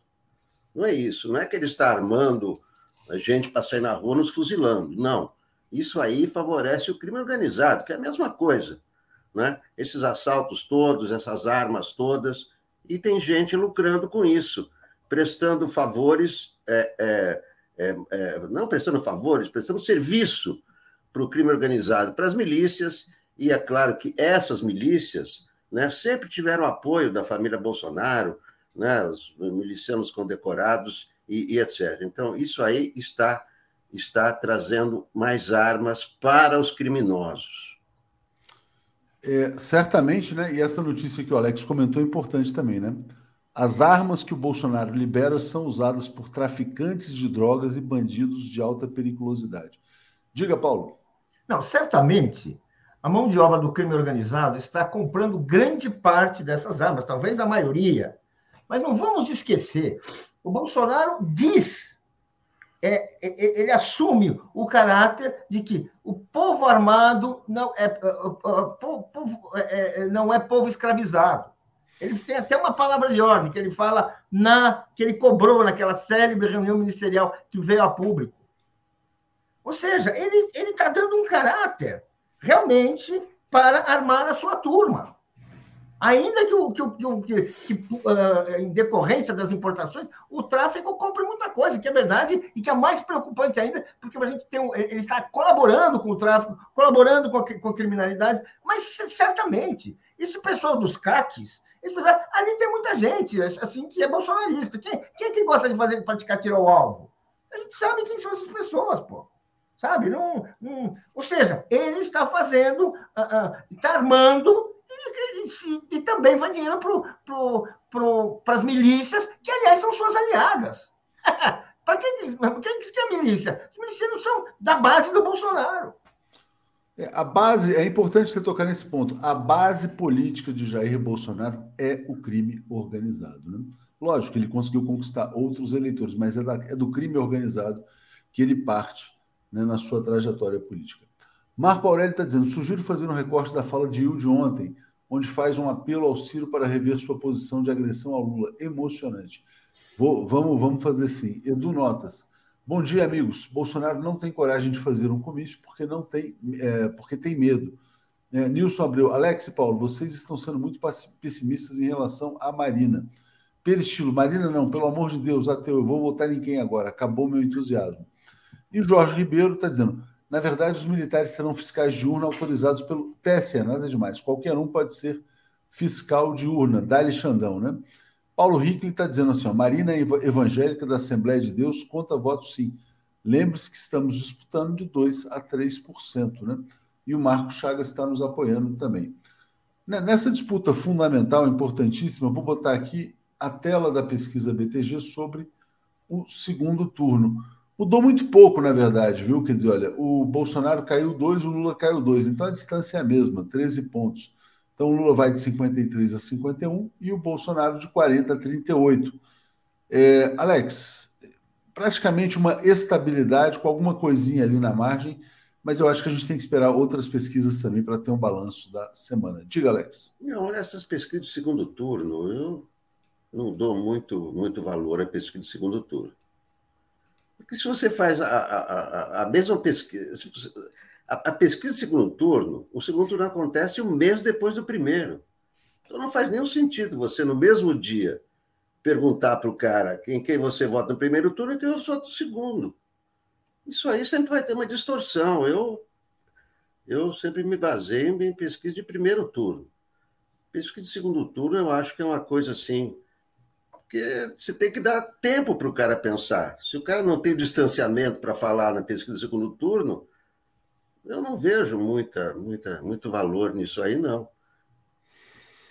É, não, Tudo bem, só para mostrar que a distância continua parecida. Acabei eh, bloqueando aqui uma pessoa, Vandir, é, acusando o ex-presidente Lula de conexão com crime organizado. Quem está fornecendo armas para os traficantes de drogas é o Bolsonaro, Vandir. Você está desinformado, tá? É, Paulo, olha só, quero só compartilhar com você uma história que chocou muita gente nesse fim de semana e realmente esse vídeo viralizou. O cara conseguiu ficar famoso, né? Precisamos falar um pouco sobre o que está acontecendo na sociedade brasileira. Ele é um, ele é um empresário, né? É, deixa eu ver, o nome dele é Cássio Joel Senari. Todo mundo viu isso aqui, mas vamos passar rapidamente, depois ele pede desculpas. É Bolsonaro ou Lula? Eu sou Lula. Lula? Então tá bom aqui, ó. Ela é Lula. A partir de hoje não tem mais marmita. Tá bom? É a última marmita que vem aqui. A senhora peça pro Lula agora. O empresário bolsonarista Cássio Joel Senali, que provocou indignação nas redes ao humilhar a mulher negra Ilza Ramos Rodrigues por ela ser eleitora do ex-presidente Lula, divulgou o vídeo hoje mesmo, neste domingo, em que diz estar arrependido do ato e pede desculpas. Estou aqui para pedir desculpa pelo vídeo, pela infelicidade de ter feito esse vídeo. Estou muito arrependido. Eu faz dois, mais de dois anos que eu faço 60 marmitas toda quarta-feira. Já tá bom aqui do cara, que é o seguinte: no fundo, o que ele estava fazendo não era distribuir marmita, ele estava tentando comprar voto, né? Porque na verdade, assim, ele estava chantageando. Mas o que está acontecendo com o Brasil? Diga, Paulo. Olha, o Brasil, o Brasil está, a gente está redescobrindo que o Brasil está polarizado, que o Bolsonaro ele, ele criou uma extrema direita radical que não tem nenhum espírito democrático, porque o que esse cidadão fez é isso mesmo, estava comprando voto. Ele estava regimentando eleitores para o Bolsonaro através de marmita, pela discussão de marmita. E essa reação dele é, vamos dizer assim, é uma tradução de uma situação que nós vivemos hoje e que vai se, vai se radicalizar até a eleição. Vamos dizer assim, o Bolsonaro está estimulando a violência. E nada acontece. Nenhuma morte é apurada, ninguém é punido, ninguém tem que ser investigado com nada. Bem, os empresários, que não vão ser violentos, né, entre aspas, podem estar por trás disso, mas enfim, eh, eh, não são, não são violentos, eles estão fazendo esse jogo. Realmente, a volta do Lula tem um setor da classe dominante que não aceita de jeito nenhum. O setor da burguesia é absolutamente contrário à volta do Lula e já deixou claro: se o Lula ganhar o primeiro turno, vai, vai engrossar no segundo turno. Se ele passar pelo segundo turno, eles vão criar problema para a posse. Gente, vamos entender o que está em jogo, porque nós, alguns de nós, estão compreendendo o que está em jogo. Agora, a burguesia já sabe. Há muito tempo ela sabe. Por isso ela, por isso ela impediu a candidatura no 2018. Agora não conseguiu uh, uh, impedir de, novamente. Então ela vai tentar impedir a vitória, a vitória e a posse. É esse o jogo. E essa brutalidade, essa violência que está nesse caso da marmita, vergonhoso, é, é, é, é isso. E ela combina com o discurso cada vez mais violento e ameaçador do Bolsonaro. Uh, Alex, eu queria te perguntar sobre esse caso desse cara que gravou esse vídeo. Será que essa doença social, que não é só no Brasil, em outros países também, não tem a ver com a coisa do celular, não, das pessoas saírem fazendo vídeo por aí. Todo mundo agora sai fazendo vídeo e o cara quer ter os 5, 10, 15 minutos de fama e às vezes o caminho que esse aí encontrou para ser famoso foi ser imbecil, né? Diga, Alex, como é que você vê esse fato em si? Não, evidentemente que o celular mudou. Mudou as eleições e mudou o mundo. As pessoas não leem mais jornal, não leem mais livro. Você entra no ônibus, está todo mundo olhando o celular. Você vai na rua, está todo mundo olhando o celular. Não, há dúvida que isso aí mudou o mundo. Isso aí é, mudou é, é, as perspectivas das pessoas. Isso aí é, um, é um, é um grande, uma grande porrada na democracia, porque à medida que você fala qualquer coisa no, no, no, no, no seu vídeo, sem passar por, um, por filtro nenhum, as pessoas, evidentemente, ficam desinformadas. E esses vídeos aí, as mentiras que os, que os vídeos espalham, ah, depois o vídeo é proibido, mas quando o vídeo é proibido, ele já envenenou milhares e, e milhões de pessoas. Você tem toda a razão que o, que o celular. O celular mudou totalmente o mundo. Isso aí eu não tenho nenhuma dúvida. Agora, esse esse esse ato do, desse desse sei lá que empresário é esse, isso aí foi um tiro é um tiro que saiu pela culatra, foi um tiro no pé, porque isso aí favoreceu o Lula. O que aconteceu? Ele, ele foi lá, grava esse vídeo, no MST disse, não, nós vamos fornecer a, a, a, a, a cesta básica por seis meses para essa pessoa. Então, isso aí, no fundo, ajudou o Lula, ajudou a campanha do Lula. Né? Esse bolsonarista, com esse ato hediondo, horroroso, escroto, não tem o que pedir desculpas depois. Né? Ele que estava achando que estava ajudando o Bolsonaro, no fim, ele ajudou o Lula. É, no fundo, também mostrando né, que está em jogo no Brasil uma disputa entre solidariedade e essa barbárie. Obrigado, Paulo. Obrigado, Alex. Vamos seguir aqui então com Daphne e com Breno. Valeu, gente. Boa semana. Obrigado. Apresentação de Daphne Ashton. Bom dia, Daphne. Tudo bem com você? Bom dia, Léo. Bom dia, Alex. Bom dia. Opa, Alex, bom dia. Bom dia. Esqueci de tirar só dar um tchauzinho. Tchauzinho, Alex. Alex não estava percebendo, ele achou que já tinha saído. Tudo bem, Daphne? Tudo bem. Bom Deixa dia, comunidade. Uma, uma, amiga nossa que estava lá em Fortaleza, foi muito bom encontrá-la aqui. Vou compartilhar aqui na comunidade. Então, mandar um grande abraço para Reginalíssima, que está aqui na, na, no nosso chat. Então foi muito legal conhecer não só a Olha Regina, ela. Mas, mas, todo mundo da nossa comunidade. Regina se esforçou, porque ela está se recuperando aí, né, de uma. Enfim, tá com uma. Estava ali com apoio para caminhar, enfim, na perna. Uhum. Foi muito legal estar com ela lá. Ontem Deixa eu trazer. Eu... Diga, ontem até falei, ela falou no Bom Dia que ia lá no, no encontro de Fortaleza. Eu falei, nossa, que inveja do Léo vai te encontrar pessoalmente, porque a Regina é uma pessoa que super presente conosco, né? Estou feliz Exatamente. de ver a foto. Depois você manda essa foto para mim. Vou te mandar. O Nilson dizendo: o empresário agride depois pede desculpas. Fica por isso mesmo, né? Li Oliveira. Bom, primeiro turno, o entrevistado se posiciona frente a quatro alternativas. No segundo, frente a duas apenas. Faz sentido, sim abordar. E a Reginalíssima dizendo: Bom dia, comunidade. Valeu, Léo, Rodrigo, Florestan, Marcelo, Ângelo Inocêncio, todos os presentes no 10 de setembro. Ventos de primavera e de esperança. Lula, primeiro turno. É isso. Vamos chamar o Breno. O Breno já está aqui e a gente já manda bala. Bom dia, Breno. Tudo bem? Bom dia, Léo. Bom dia, Daphne. Bom dia a todos e todas. Bom dia. Antes de passar para vocês, só. Uh, enfim, é óbvio que vocês vão tocar sobre esses pontos, né? A Marina, que hoje vai ter entrevista às 11 horas do Lula com a Marina, e muitas pesquisas que vêm já com essa expectativa. Haverá voto útil 20 dias para as eleições presidenciais. Então, deixo aí uma saudação. Bom dia, obrigado, Daphne, obrigado, Breno. Valeu, gente. Valeu, Léo. Então, vamos começar por essa pegada, né, Breno? Falar do acordo do Lula e da Marina. Muito esperado esse acordo, né? muito aventado.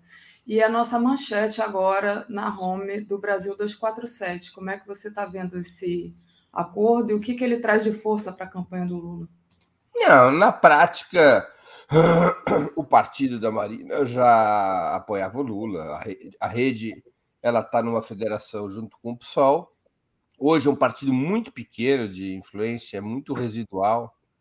É mas já vinha apoiando a candidatura do Lula. Esse encontro de hoje tem um efeito mais simbólico do que efetivamente eleitoral, né? A Marina hoje é uma figura política que tem seu peso, mas é um peso relativo. Ela está disputando para deputada.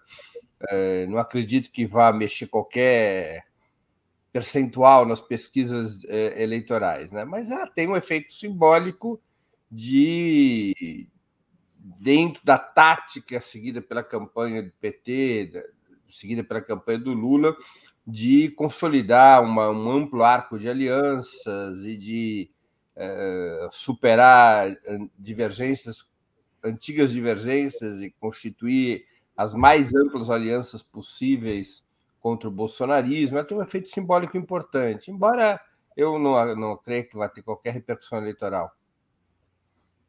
Perfeito.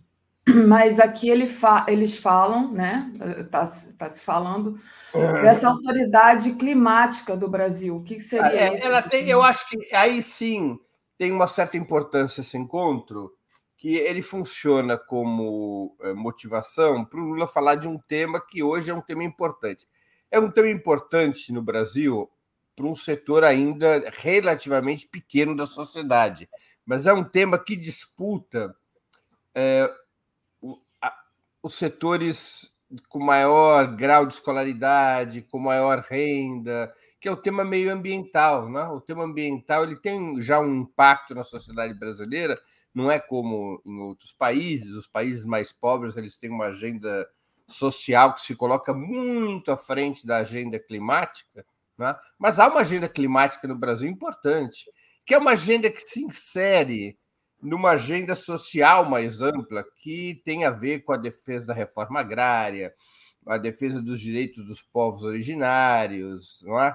Uh, e essa, esse encontro com a Marina é um bom momento para o Lula falar desse tema, que é o que, o que vai ocorrer. A Marina está é, tá entregando ao Lula uma, um documento, né? vai entregar ao Lula, já entregou, vai, vai um momento solene ali de compromisso do Lula com determinados pontos é, é relativos ao meio ambiente, é, política para evitar o desmatamento da Amazônia, políticas de, de preservação da biodiversidade naquela região e um conjunto de outras políticas em defesa do meio ambiente. É uma agenda muito importante. Aí sim, esse momento é um momento que foi escolhido, esse encontro, esse reencontro do Lula com a Marina foi escolhido para difundir esse, esse é, esse programa. Isso sim é importante.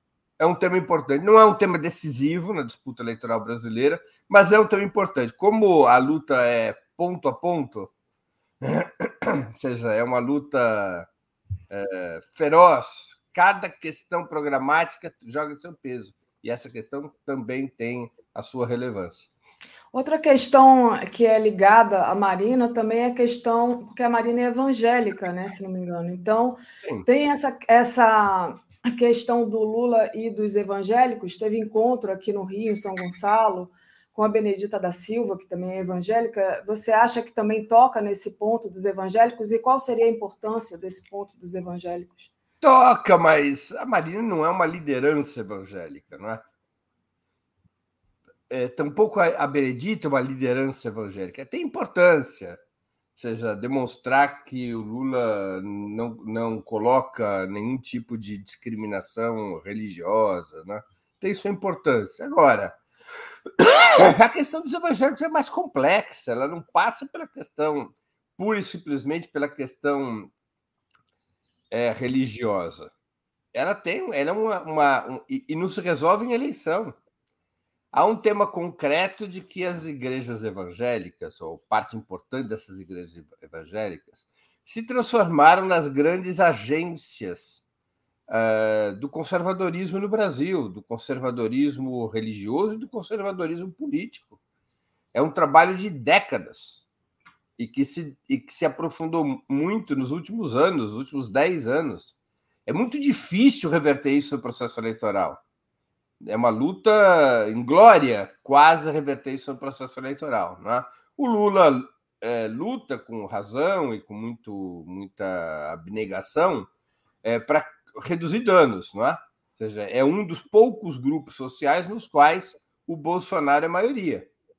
O Bolsonaro é, tem uma ampla maioria entre os evangélicos. O Lula precisa reduzir essa diferença para manter a chance de ganhar no primeiro turno e para ter certa folga na disputa do segundo turno. É muito difícil reverter essa situação entre os evangélicos no processo eleitoral. Isso é um processo vencidas as eleições, tem que se ter uma estratégia de médio e longo prazo e, e que eu acho que se é uma estratégia que deve é, é agrupar movimentos muito diferentes, movimentos muito distintos, para poder disputar é, a, esse grupo social, disputar os evangélicos. Eu acho que é o instrumento principal que Lula continua tendo. É... Daphne, não é a questão da liberdade religiosa, não é a questão religiosa em si, é insistir na pauta, na chamada pauta da classe trabalhadora, na pauta do povo, as questões de fome, inflação, desemprego, uh, serviços públicos, porque o, o, a maior parte dos evangélicos ela é da mesma camada social na qual Lula tem maioria, que vai até dois salários mínimos. A maior parte dos evangélicos se situa na base da pirâmide social. Então, o, o que eu vejo como o caminho que tem maior eficácia é o Lula colocar uma contradição para o evangélico, para a evangélica na boca da urna. Qual a contradição? Eu vou votar como evangélico ou eu vou votar em quem defende os interesses da minha classe, os meus interesses, os interesses da minha vida material, da minha vida econômica? Qual o peso que eu vou dar a, a, a essas duas questões? Eu prefiro escolher alguém que pode não ser da minha religião, eu posso ter dúvida em relação ao que ele defende sobre certos valores que os meus os pastores ensinam no, no templo que eu frequento, mas eu tenho certeza que esse cara vai defender os pobres. Ou eu vou votar principalmente em, função da questão religiosa. Essa dúvida tem que estar colocada na cabeça dos evangélicos, ou seja, fazê-lo votar como um cidadão da classe trabalhadora e não como é, uma pessoa religiosa. É, claro que ninguém se divide assim, né? Eu sou um religioso, eu sou. As pessoas são tudo isso junto e misturado. Mas é você dar uma importância maior a esta pauta da classe trabalhadora. E insistir sempre no tema uh, da defesa da liberdade religiosa, como um direito civil fundamental, que vai ser respeitado, como sempre foi, sempre foi respeitado pelo, pelo, pelo Lula. Aliás, eu acho que o único grupo social que tem motivos para reclamar do Lula são os ateus. Né? Tem até um amigo meu que mandou um, um card para mim outro dia, divertidíssimo, que era assim: eu vou votar no Lula, apesar de eu ter certeza que ele não vai fechar nenhuma igreja. Essa é boa. Né? Só os ateus, os ateus têm, poxa, só religião para cá, religião para lá. E os que não têm religião nenhuma? Pois é. Sabe, tem a discussão, né? Então, os ateus têm motivo para reclamar. Os grupos religiosos não têm nenhum motivo. O Lula é um, é um defensor enérgico, não só da liberdade religiosa, mas do papel da religião na sociedade. Né? Os ateus não vem, acham o papel da religião um papel negativo. E não estão representados na fala do Lula. A Inês está dizendo que é ateia e vai votar no Lula. Eu também. Eu sou um, um, um ateu.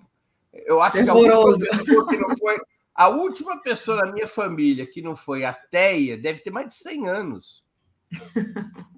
Eu, eu não conheci ninguém da minha família que tivesse qualquer tipo de crença religiosa desde o século XIX. Pois é. então, é. mas voto no Lula. Voto no Lula. Embora o discurso dele sobre a questão religiosa não me represente. Embora eu tenha certeza que ele não vai fechar nenhuma igreja, eu vou votar no Lula. Perfeito. Deixa eu trazer aqui um pouco dos comentários dos nossos internautas, pedir para o pessoal deixar o like, compartilhar essa live. Quem puder ainda tornar-se membro aí do YouTube, o botão para se tornar membro. É, se não, vocês também podem fazer uma assinatura solidária, podem só clicar aí no sininho para se inscrever e receber a notificação. Regina, nossa querida, que está sempre aqui conosco, vamos dar likes, likes, likes, likes. Ronaldo Black, Breno, comente o contra-ataque ucraniano. Pedro Gustavo, Daphne, bom dia. Pergunta ao Breno se acha possível, de acordo com as últimas pesquisas, uma virada do Bozo às vésperas, mesmo o Datafolha dizer que só cinco vezes ocorreu. É, JGP de Faria. Breno, você leu o artigo do Oliver Stuckel no El País sobre o segundo mandato é, ser fundamental para instalar um regime autoritário? Jairo Costa. Bom dia, Daphne. Infelizmente não pude lhe encontrar sábado no aniversário da nossa candidata na Áustria pois estávamos em Teresópolis. Que pena, Jair, eu tive lá rapidinho, realmente, no aniversário da Naustra, que é uma querida aqui, que é candidata a deputada pelo PT, candidata a deputada estadual. É, Li Oliveira, o que é para o primeiro turno, os entrevistados se posicionam à frente e a quarta alternativa para o segundo, frente às duas apenas. Faz sentido sim abordar. Agora, é, ficou meio truncado aqui, Li, a sua Mas a gente vai falar disso, a gente vai falar, claro, passo para o Breno se ele quiser responder alguma coisa, mas é, se não queria falar das pesquisas e dessa questão é, de, de ir ou não para o segundo turno. Ricardo Souza, me parece que os evangélicos querem tratamento diferenciado. A conversa deve ser com as lideranças religiosas e não com uma religião específica, diz o Ricardo. Breno, você quer responder a pergunta? Não? Ao, ao seu comando. Vamos, eu acho que tem a ver muito com essa questão, a questão das eleições, com uma manchete que está aqui no na página do Brasil 247, que é essa daqui, olha. Vamos lá. Pesquisas eleitorais dessa semana podem mostrar efeito do voto útil. Eleitores de Ciro Gomes parecem mais propensos a migrar para o ex-presidente Lula e mesmo pode acontecer com os eleitores da Simone Tebet. A gente viu na semana passada, tão esperado Datafolha, né, onde o Lula permaneceu é, igual, o Bolsonaro cresceu, mas a, o, o Ciro perdeu, ao contrário do que diz aí, e o Bolsonaro cresceu, e a Simone cresceu um pouco. É, queria que você comentasse como é que você está vendo essas últimas pesquisas, se quiser falar do Datafolha, ou a gente tem até pesquisa de hoje também, que é essa pesquisa FSB. Se quiser, depois eu trago os números aqui para você. Estou até com eles aqui. Mas, ah, ela está dizendo que eu li errado. Não, Lia, tá, realmente está truncada a mensagem. São meus óculos. Já troquei de óculos, olha. Obrigada, Lia. Então, queria que você falasse um pouco dessas últimas pesquisas, Breno. Posso até colocar aqui esse, essa, essa daqui da BTG Pactual, que saiu hoje. Vamos lá. Cadê? Deixa eu trazer aqui, já leio para você. Tá aqui, olha. Então, a de hoje, o vermelhinho aqui, tá, gente? É o Lula, ele perdeu 1%, segundo essa pesquisa aqui, é uma pesquisa telefônica. O Bolsonaro estava com 34, está agora com 35, né? Esse amarelinho aqui é o Ciro, aparece com 9. A azulzinha clara é a Simone Tebet, está com 7%. Então, é, mas é uma pesquisa feita por telefone. Breno, você, o que, que você está achando das pesquisas? Vamos lá. É, é, uma, é uma eleição nesse momento, que está se decidindo em pequenos núcleos eleitorais. Há uma tendência geral que as pesquisas todas estão apontando. É, Para usar uma gíria comum no universo das pesquisas, está fechando a boca do jacaré. Isso é ine inegável que está fechando uhum. a boca do jacaré. Ou seja, a diferença entre Lula e Bolsonaro, aos pouquinhos, ela vai se estreitando ela já chegou a ser uma diferença em alguns institutos, acima de 20 pontos. Hoje ela é uma, é uma diferença de um dígito. Ó. Na pesquisa da FSB está em 7%, uh, eh, e ele vai se estreitando. Ele vai se estreitando. Ou seja, nós devemos ter aí hoje uma situação na qual a diferença da, do Lula para o Bolsonaro ela se situa em alguma coisa entre 6 e 9 pontos já foi de 12, 13, 15, 20 pontos. Né? Então ela está fechando a boca do jacaré muito lentamente, muito lentamente. Ela vai fechando a cada semana dentro da margem de erro. O Lula parece ter alcançado um teto e o Bolsonaro ele está conseguindo muito lentamente é, atrair, reatrair eleitores que já estiveram com ele em 2018 e que estavam contra. Agora, é, Quais outras características que a gente tem para entendermos o que está em jogo até o primeiro turno? Primeiro, uma enorme consolidação do voto. O que, que se chama de consolidação do voto? Aquelas pessoas que estão que têm a certeza da opção que tomaram. Isso já bate nos 80% dos eleitores. 80% dos eleitores não irão mudar seu voto. Isso é um elemento importante. Porque sobra só 20% de espaço de margem de manobra para um ou outro dos principais candidatos avançarem. Você tem uma terceira via concentrada no Ciro e na Tebet, que está girando ali entre 12 e 15 pontos.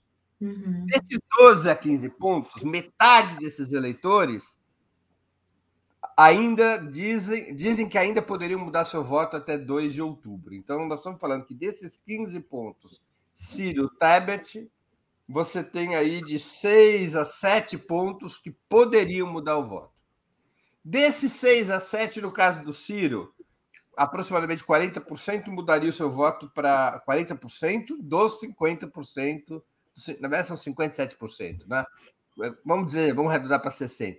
40% dos 60% dos eleitores do Ciro que dizem que ainda podem mudar o voto votariam no Lula. Então nós estamos falando aí de dois, três pontos os eleitores do Ciro poderiam votar no Lula até 2 de outubro.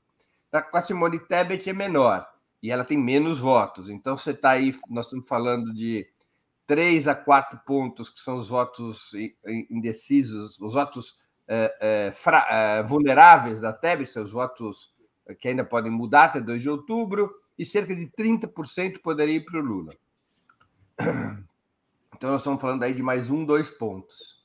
Então, o universo realmente em disputa hoje, porque os votos nulos e brancos já, já secou a fonte, ou seja, já está no patamar eleitoral normal, o número de nulos e brancos. O não sei, os indecisos, está muito pequeno. Então, nós estamos falando de um universo de disputa de votos que o Lula pode ainda atrair de cinco pontos. Uhum o Lula teria que atrair de cinco um pouquinho mais até, vamos dizer, você tem que somar aí os, os partidos extraparlamentares, que todos juntos são os três candidatos da sei, o P, PSTU e PCB, juntos os três podem chegar a um ponto percentual. Então você tá, tem que agregar, já dá seis pontos. Esses candidatos dos partidos extraparlamentares, tendencialmente, eh, são mais simpáticos ao Lula do que ao Bolsonaro Uh, então você tem um universo muito pequeno de disputa para o Lula chegar no segundo, para o Lula vencer no primeiro turno. Ele está disputando uma, uma, uma, uma seara muito pequena, tá? que inclui esses seis pontos uh, que não votam nem Lula nem Bolsonaro, e que inclui uma, uma fatiazinha do voto do Bolsonaro, que ainda poderia mudar de voto até, até dia 2 de outubro. É, é muito pequena a, a, a base num cenário no, de tendência, no qual está fechando a boca do jacaré. Qual é a situação que isso provoca? Quando, tá, quando você tem essa tendência é, de diminuir a diferença, isso significa dizer que os eleitores que ainda não estavam com um determinado candidato estão tendendo mais àquele candidato que está crescendo do que ao candidato que está estagnado. Né? Então, uhum. torna mais difícil o, o, a luta para vencer no, no primeiro turno. Então, Dada essa situação, e, e outra, é, antes que eu me esqueça, o, a mobilização enorme do Bolsonaro no 7 de setembro influenciou essa tendência de fechar a boca do jacaré. Ele deu uma enorme demonstração de força. Acho que a campanha do Lula cometeu um erro importante de não disputar o 7 de setembro e depois desativar o 10 de setembro, que seria uma espécie de resposta ao 7 de setembro. Pois é. O eleitor, o eleitor mais indeciso, eh, ele, ele é atraído pela força. A força de uma candidatura tem é, relevância nesse momento. E o Bolsonaro deu na semana passada uma demonstração de força. Foi um 7 de setembro muito grande, muito forte. Né? Claro, com crimes eleitorais, com abuso da máquina pública, ele cometeu uma infinidade de contravenções, ok, e me diga uma coisa: qual é a justificativa, qual seria a justificativa para desativar esse 10 de setembro? Que... Olha, eu não sei. Eu, é, é, fundamentalmente, é, eu acho, não é? Deve, deve, haver uma razão, né? Que ninguém não, aqui é Efetivamente, a extrema-direita hoje no Brasil, nos últimos 10 anos, ela tem maior capacidade de mobilização do que a esquerda. Mas você acha que é por conta da violência, por exemplo? Mais cedo estávamos é. falando aqui no Bom Dia... Daphne, vamos ser honestos. Como a, a, a extrema-direita tem mais capacidade de mobilização do que a esquerda, e a direção da campanha sabe disso, tomou-se uma decisão de não fazer disputa. Essa é a explicação. Eu acho que tem uma, um segundo elemento que é assim: na tática da campanha, é, prevalece, embora isso seja pendular, prevalece uma certa concepção de que os ventos são muito favoráveis ao Lula, que a rejeição ao Bolsonaro é muito grande e que não deve se correr risco. Vamos dizer, a tática de jogar parado. É ali, é o jogador que está olhando para o placar, está 2 a 0 o jogo já está nos 35 minutos do segundo tempo. Você vai correr risco de tomar um gol e a partida ficar apertada? Você vai ficar dando passe para o lado, né? Você passa para o zagueiro, que devolve para o meio volante, que recua para o back central, que avança para o ala, o ala vai até o meio campo, retorna. Você fica ali trocando passes, esperando o tempo passar. Então, é, é, tem, tem a ver com isso também, com uma tática de jogar parado, porque o placar é favorável ao Lula. Não é insensato isso, né? Assim, olhando estaticamente, faz sentido isso. Para que vai correr risco? Para que vai fazer uma tremenda convocação e acabar, por exemplo, tendo um resultado pior do que a extrema-direita? Para que vai fazer uma mobilização e haver alguma provocação, alguma confrontação, acabar tendo sangue nas ruas isso ser jogado contra o Lula? Então tem uma tática de jogar parado. Tá? De jogar, de dar passe de lado e esperar o tempo passar. Agora, essa tática, ela tá que também é chamada tática paz e amor, né? Essa tática talvez esteja perdendo gás. Porque o Bolsonaro está numa crescente polarização, cada vez mais agressivo, cada vez mais apelando à mobilização, cada vez mais recorrendo ao enfrentamento e ele está, ainda que aos pouquinhos, subindo. Ou relativamente subindo, a diferença vai se estreitando. Então, dito isso tudo, que, que, eu, que, que eu acho que indicam as pesquisas? E elas têm mais ou menos, elas são mais ou menos harmônicas, elas eventualmente diferem nos números, porque diferem também nos métodos, mas elas estão apontando a mesma tendência a mesma tendência de estreitamento da diferença. E a mesma tendência de que provavelmente nós teremos segundo turno. Essa é a tendência principal. Dá para o Lula ganhar no primeiro turno? Não dá. Quer dizer, eu acho até que, vamos dizer, todos nós que apoiamos o Lula deveríamos trabalhar com a seguinte consigna: lutar para vencer no primeiro turno, se preparar para lutar no segundo turno. Seja, a, a, é, se esforçar para tentar vencer no primeiro turno.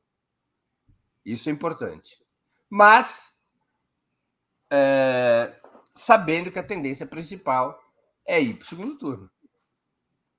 Essa é a tendência principal, segundo as pesquisas. Uh, a Maria Luísa faz aqui na tela uma pergunta, eu quero esclarecer isso, porque Importante eu. Importante essa pergunta da Maria Luísa. É, é, que a gente tem que substituir o seguinte: uma coisa são movimentos, quando ela cita aqui, por exemplo, o Rock in Rio. Uma coisa são movimentos nos quais as pessoas estão presentes por uma outra atividade. Foram ver um show, foram ver um espetáculo, estão numa festa. E elas manifestam seu apoio ao Lula. Outra coisa são as pessoas se movimentarem para uma atividade cujo objetivo é apoiar um candidato. Não é a mesma coisa. Não é a mesma coisa. É claro que o Lula é majoritário na sociedade brasileira, especialmente em determinados grupos sociais, eu não tenho nenhuma dúvida disso. Agora, nós não podemos fechar os olhos. A extrema-direita tem maior capacidade de mobilização que a esquerda hoje. Não é só hoje, Daphne, é há 10 anos. Praticamente há 10 anos. Desde 2013, a extrema-direita tem revelado maior capacidade de mobilização nas ruas. Foi assim em 13, quando eles conquistam a direção do movimento é, daquelas jornadas de junho de 2013. Foi assim em 15 e 16, quando houve um movimento pelo golpe contra Dilma. Uh, e tem sido assim no governo Bolsonaro. Ou seja, é uma realidade. A gente pode não gostar dessa realidade. Eu, pessoalmente, eu não consigo nem dormir por causa dessa realidade porque isso é uma coisa nova na história da esquerda brasileira, ter menor capacidade de mobilização do que a extrema-direita. E é o grande enigma que a esquerda tem que resolver, nem tanto para ganhar as eleições, mas fundamentalmente para governar. Porque se a esquerda não reverter esse cenário, vai ter muitos problemas para governar. Exatamente porque existe no país uma corrente neofascista de massas, com enorme capacidade de mobilização. A gente não e... pode fechar os olhos para isso. Você, qual seria a explicação para essa incapacidade de mobilização? Rapidamente, assim, porque eu, eu imagino que isso aí deve ser um assunto muito longo para a gente tratar. Um processo de longo curso, ou seja, houve uma, a esquerda brasileira, especialmente parte dos trabalhadores, que é a sua principal legenda, fez uma, um, seguiu por um caminho de extrema institucionalização, de extrema institucionalização. A, a, efetivamente, a maior estatização do governo Lula foi a estatização do PT. O PT foi estatizado seja, ele se incorporou às instituições. Era um movimento que já vinha desde os anos 90, mas ele se incorpora às instituições e ele perde é, capilarização nos bairros, na, na, no território, ele vai perdendo capacidade de mobilização e de organização. Né? Há também, esse é um fator. Há outros fatores. Há uma crise ideológica na esquerda, já é antiga, desde os anos 90. É, a esquerda brasileira e mundial ainda não cicatrizou aquele grande fato negativo que foi o colapso da União Soviética e da primeira experiência socialista no mundo. Então a esquerda perdeu sentido de destino. E você não faz política de, de médio e longo prazo sem um sentido de destino. A esquerda tinha um sentido de destino, que era o socialismo que era a, ruptura com a ordem anticapitalista. Isso criava uma identidade ideológica, cultural e moral é, que mobilizava uma estrutura militante permanente junto às classes trabalhadoras e junto ao povo. Então, perdeu-se essa perspectiva. Essa perspectiva tem que ser reconstruída. É, porque do mesmo, da mesma forma, onde o Lula pisa é uma multidão, né, Breno? Assim, com poucos dias, por exemplo, de, de preparação e de anúncio em Nova Iguaçu, eu estive em Nova Iguaçu, tinha uma multidão em Nova Iguaçu, com, com muito menos dinheiro, por exemplo, com, com nenhuma máquina para trazer as pessoas para Nova Iguaçu. Mas, Deixa eu ler então, aqui, aí você. Qual era o grande elemento de Nova Iguaçu? Qual era o, o grande atraía, elemento? Que atraía as pessoas em Nova Iguaçu? Para atrair as pessoas de Nova Iguaçu. O que, que, atraía? Qual é a grande atração? O Lula, mas é isso que eu estou falando. Este é o nosso problema. É. Tem mobilização quando o Lula está presente. É isso Se que eu o Lula não está, não tem. É diferente do bolsonarismo. O Bolsonaro teve em Brasília e no Rio. Mas eles, a extrema-direita conseguiu fazer grandes mobilizações em várias cidades nas quais o Bolsonaro não foi, incluindo São Paulo. Hum. Então, Olha esse aqui, é o ó. problema. Eles têm uma estrutura de mobilização. Uhum. Eles têm uma capacidade de mobilização orgânica. A esquerda depende da presença do Lula. Certo. Sem Lula, a mobilização cai muito. Deixa eu, eu agradecer aqui. E o Lula os... pode muito, mas o Lula não é onipresente, né? Ele não pode estar em vários lugares ao mesmo tempo. É, o, deixa eu ler novamente aqui o comentário da Lia. É, por, é que, para o primeiro turno, o entrevistado se posiciona frente às quatro alternativas, e para o segundo turno, frente a duas apenas. Faz sentido, sim, abordar, diz ela.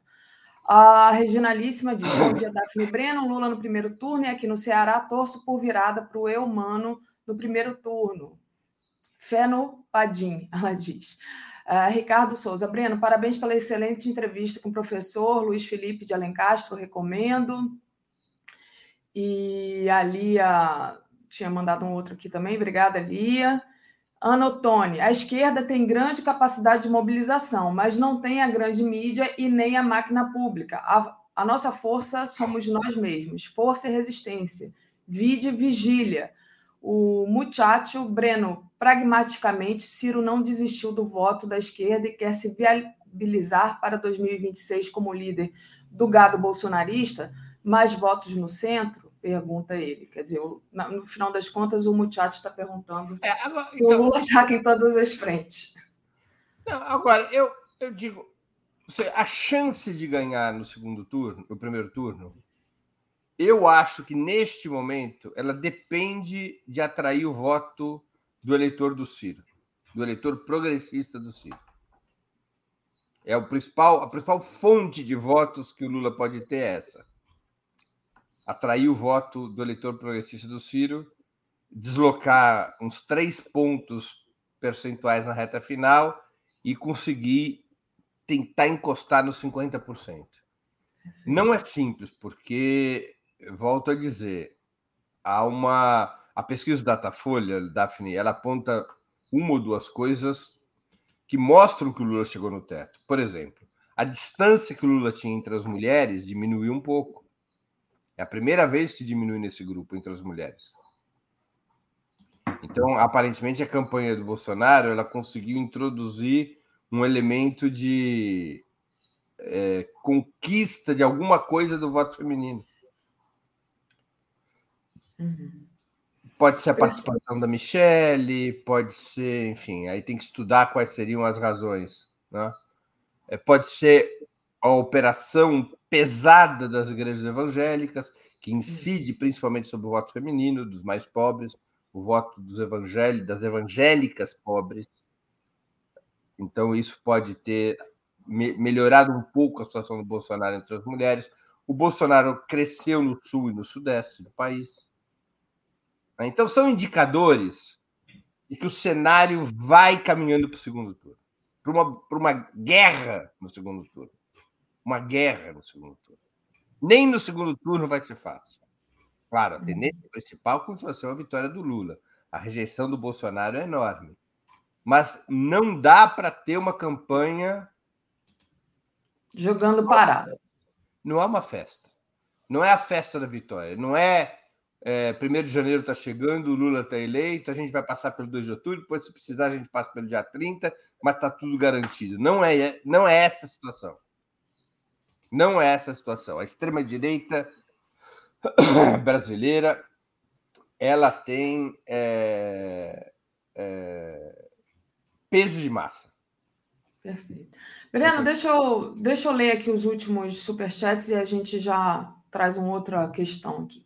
Carlos Alberto, querer comparar o comício de Bolsonaro no Rio de Janeiro com milhões de reais empregados e desconsiderar as dezenas de comícios que Lula fez nos estados, juntando milhares de pessoas, que somadas daria muito mais, não é justo. Edna Costa, como pode um candidato tão desumano e que aumenta sua brutalidade conseguir ganhar mais votos? Quer dizer que tem muita gente maldosa no Brasil? Ela pergunta. Márcio Matos de, deixa eu só terminar, que aí você já responde tudo. Márcio Matos diz: Breno, é, você é pessimista demais, isso é negativo também. É ter um é, e ter um pouco de otimismo faz a extrema mobilizarem mais. É lamentável, diz ele aqui. Volney Castro mandou uma contribuição sem mensagem.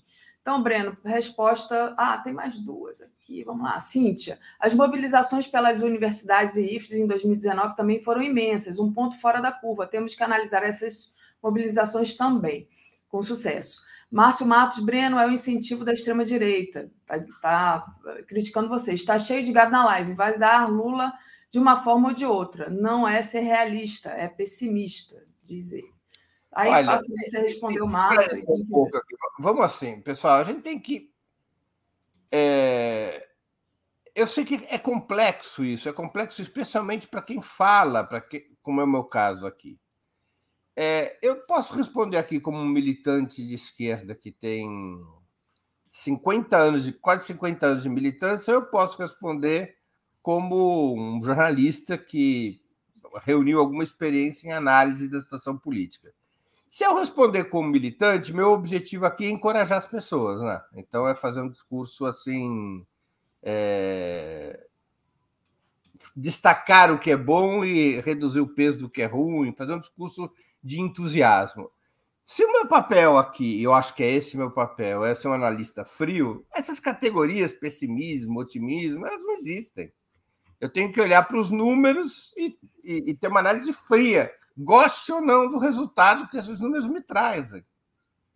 Então, acho que é esse o papel de um análise meu, de qualquer um, é uma análise fria dos números, gélida, sem coração. Sem coração.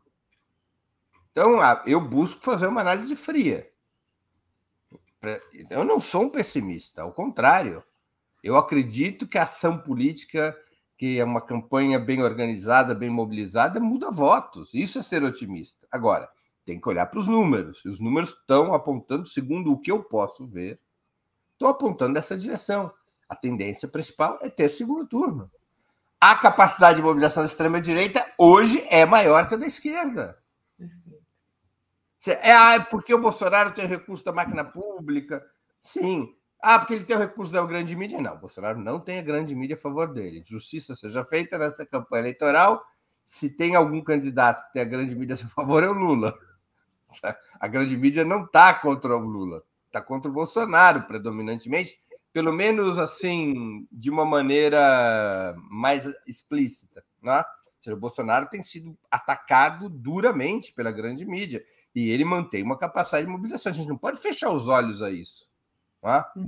É uma análise realista. Nós não podemos dizer. Eu vi alguns colegas falar o 7 de setembro flopou. Como assim o 7 de setembro flopou?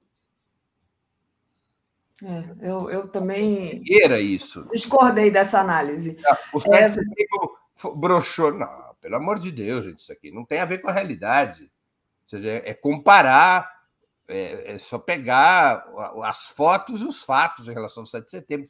Nunca a melhor maneira de resolver um problema é, é, é deixar de reconhecê-lo. Só tem uma maneira de resolver um problema, que é reconhecê-lo em toda a sua dimensão.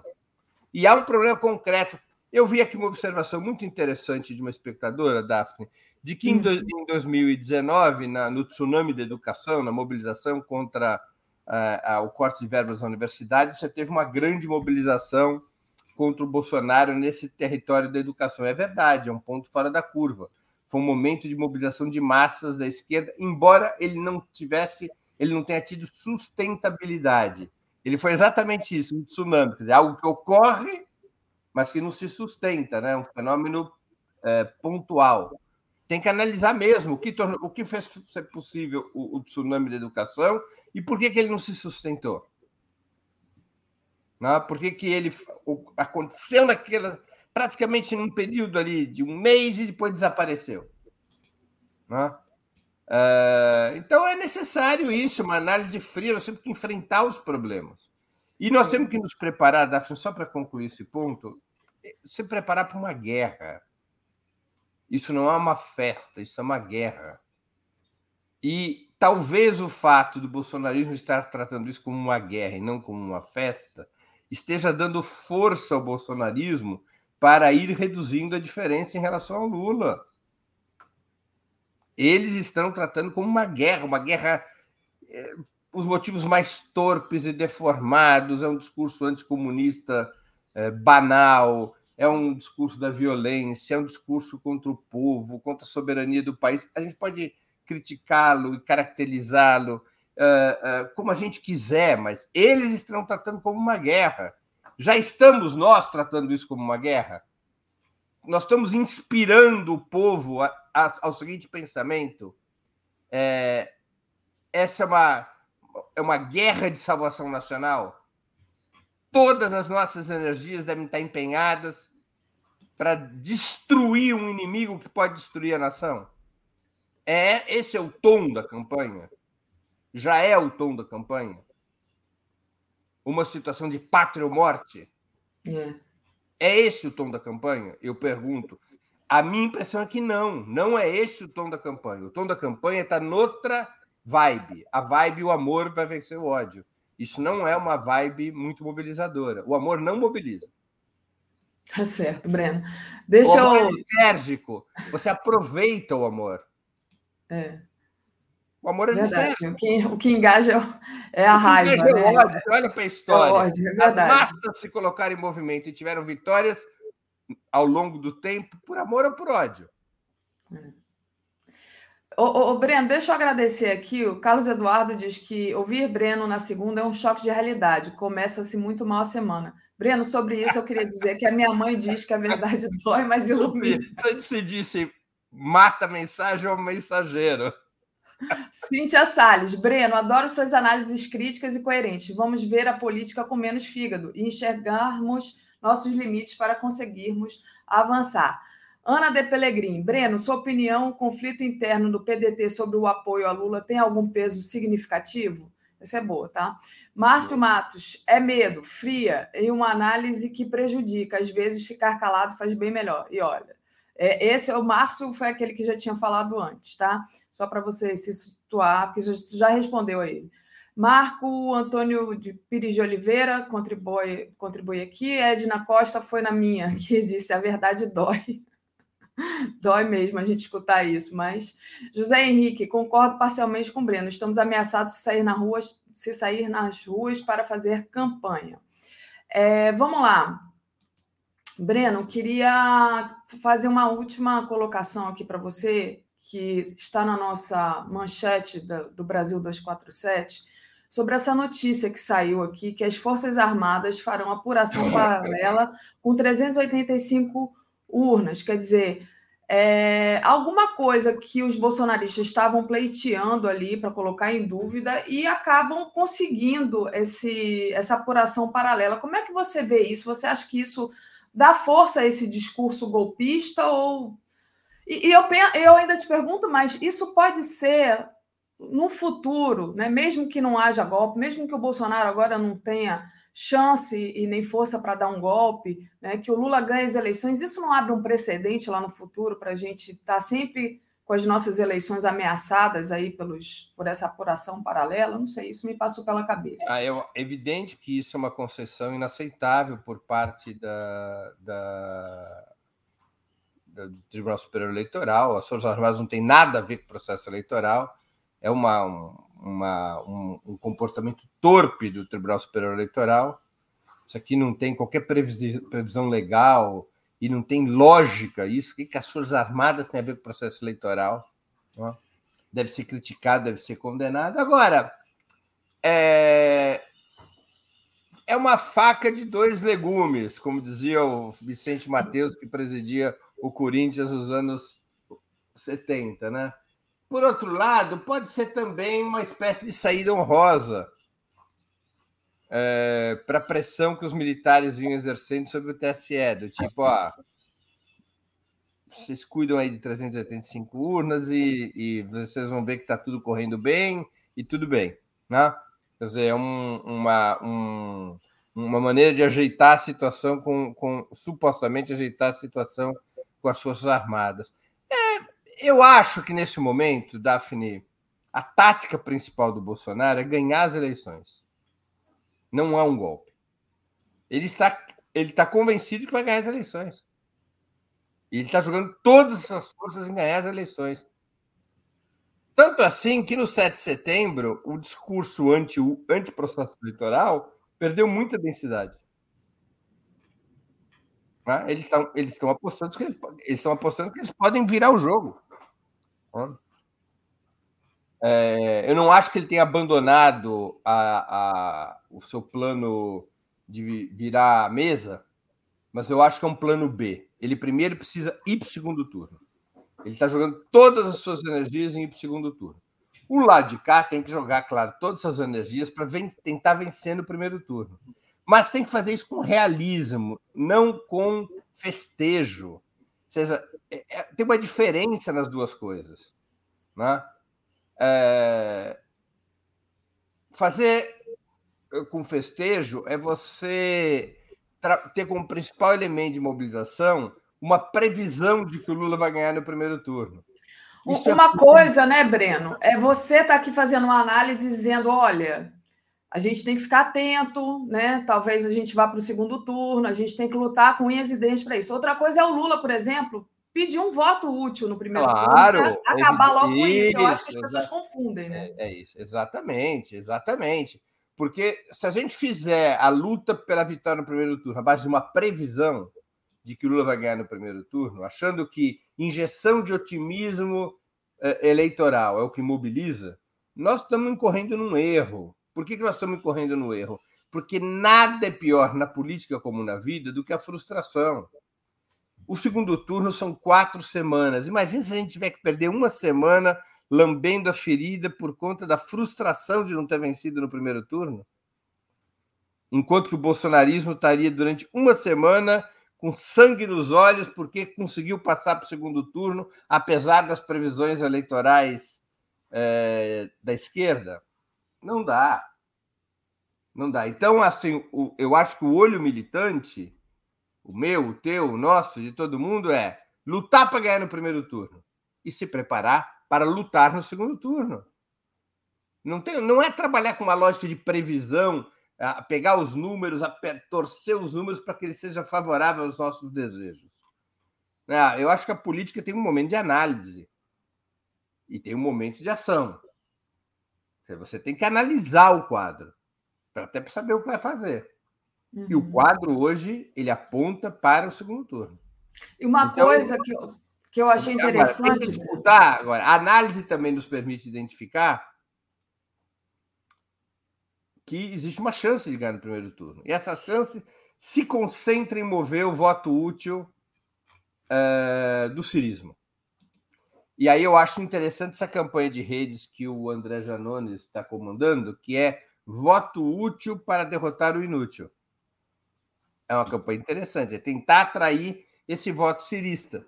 E também o voto da Simone Tebet, também o voto das candidaturas eh, dos partidos extraparlamentares, porque é isso, se conseguir trazer desse universozinho de seis a oito pontos, se eu conseguir trazer dois, três pontos, pode decidir a eleição no primeiro turno.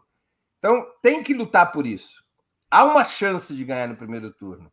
Mas é hoje a tendência principal? Não, não é a tendência principal. A tendência principal é ir no segundo turno. Uma coisa que eu achei interessante foi a, a fala da Dilma em Nova Iguaçu, que ela falou, né, trouxe a análise dos números e falou que dos votos válidos tinham 48%, é, então que só, faltava, só faltariam 2% para o Lula conseguir ganhar no primeiro turno. E ela frisou isso na fala dela lá em Nova Iguaçu, né? Então, uma coisa é você, Breno, jornalista, estar tá aqui fazendo uma análise.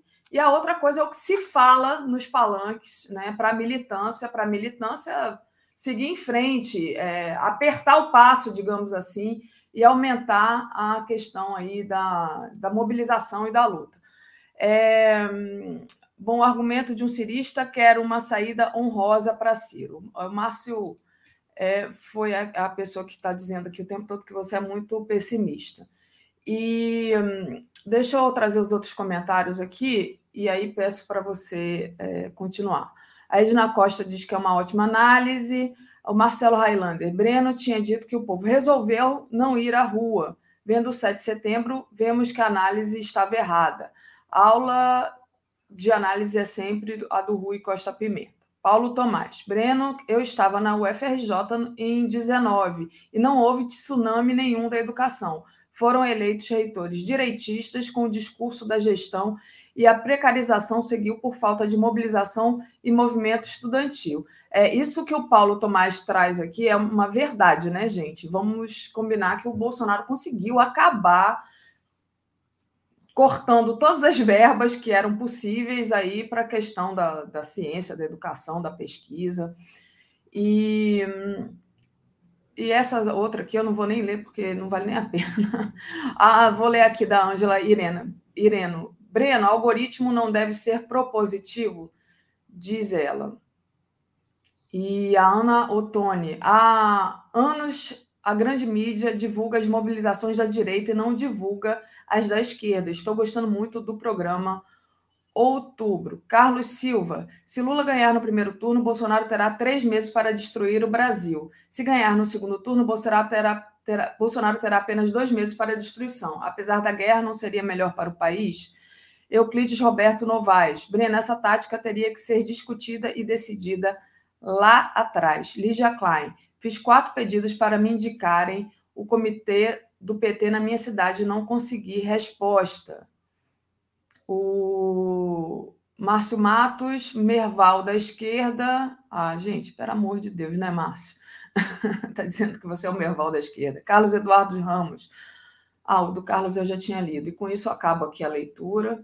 O Breno, é, o que, que você traz para a gente falando no programa Outubro? O que, que você traz para essa semana na sua programação do Opera Mundi? Olha, bom, primeiro eu vou falar do 20 minutos, que é sempre às 11 horas da manhã, né? Então, eu vou entrevistar hoje, segunda-feira, vou entrevistar o Marcos Nobre, presidente do SEBRAP, do Centro Brasileiro de Análise e Pesquisa. É um estudioso muito importante das questões relativas ao sistema político no Brasil. Uh, o tema principal da entrevista é: o país vive uma crise institucional? Que esse debate, as instituições funcionam ou não funcionam? essas instituições têm que ser defendidas ou têm que ser mudadas, como esse, o sistema político atual está falido, não está falido. Ele é um especialista nisso.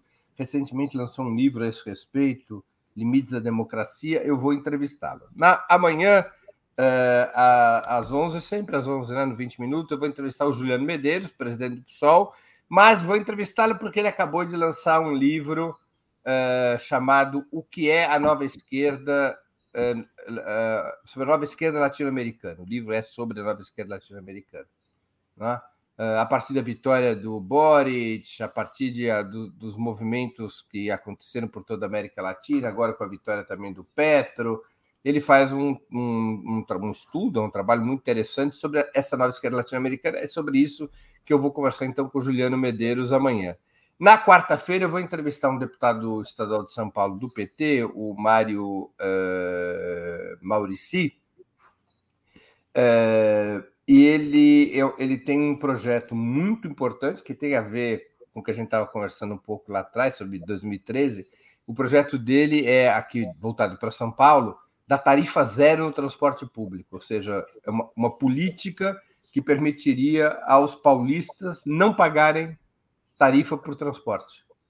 O transporte ser um direito gratuito de todos os cidadãos. Então, vou conversar principalmente sobre isso com ele. A tarifa eh, zero é possível no transporte público? É viável no transporte público? Na quinta-feira, eu vou entrevistar a Marina dos Santos, a Marina do MST, que é candidata, que é dirigente nacional do MST, é candidata a deputada no Rio de Janeiro. Uh, e o tema principal é o parlamento serve para a luta social, ou seja, por que cargas d'água que dirigentes do MST estão se lançando candidatos a deputado. Né? Em vários estados, e também no Rio de Janeiro, a Marina é uma das principais é, é, expressão.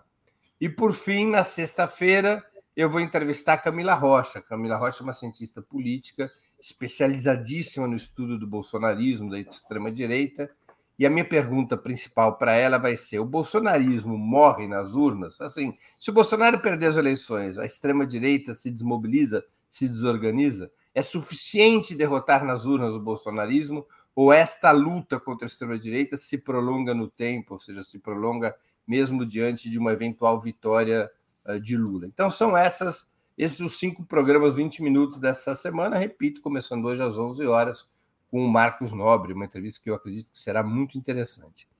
É, o outubro é sempre as segundas, quartas e sextas.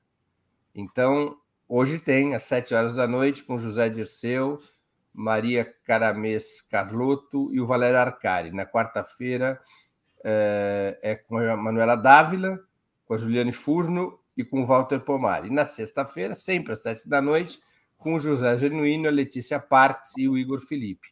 E o Sub-40 essa semana, que é na quinta, às 7 horas da noite, ele ocorre com.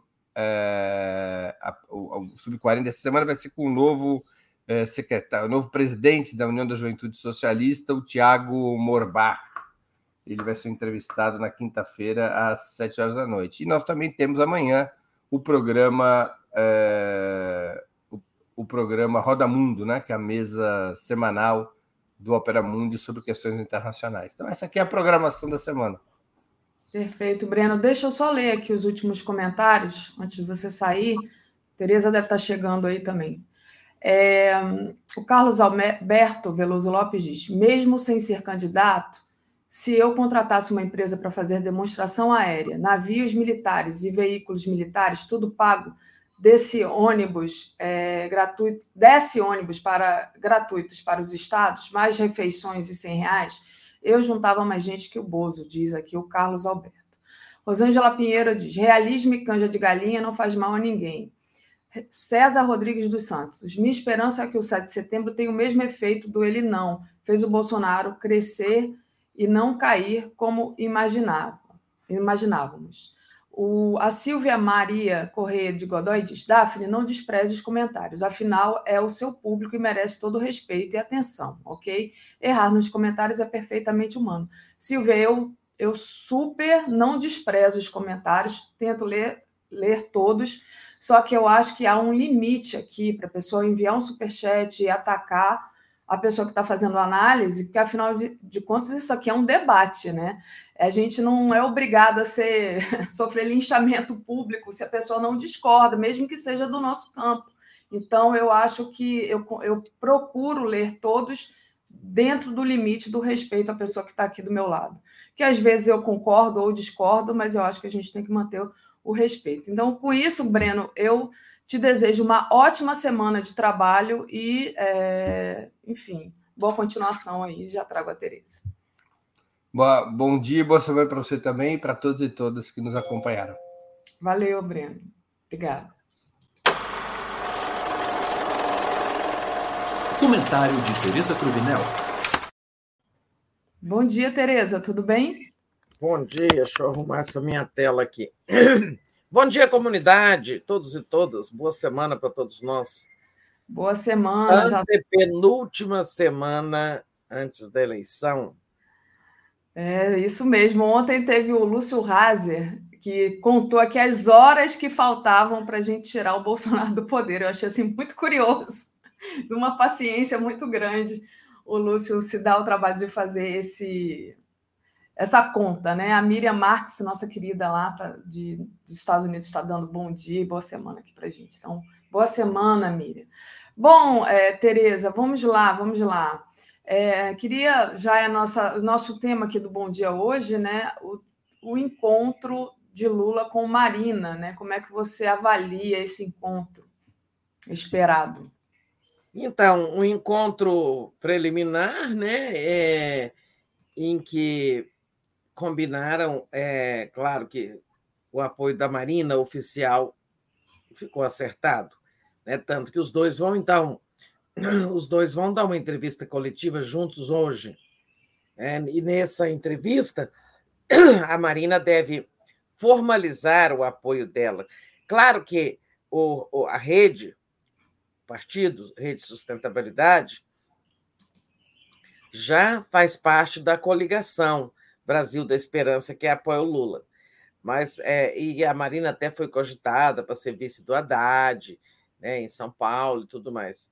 Mas ela, ela alegou que preferia, achava mais importante ser deputada, porque ela acha que a questão ambiental é, vai exigir muita luta e que a bancada, as bancadas antiambientalistas, tipo ruralista, vão vai crescer, é tipo bancada ruralista vai crescer, a resistência ambiental, né, digamos assim.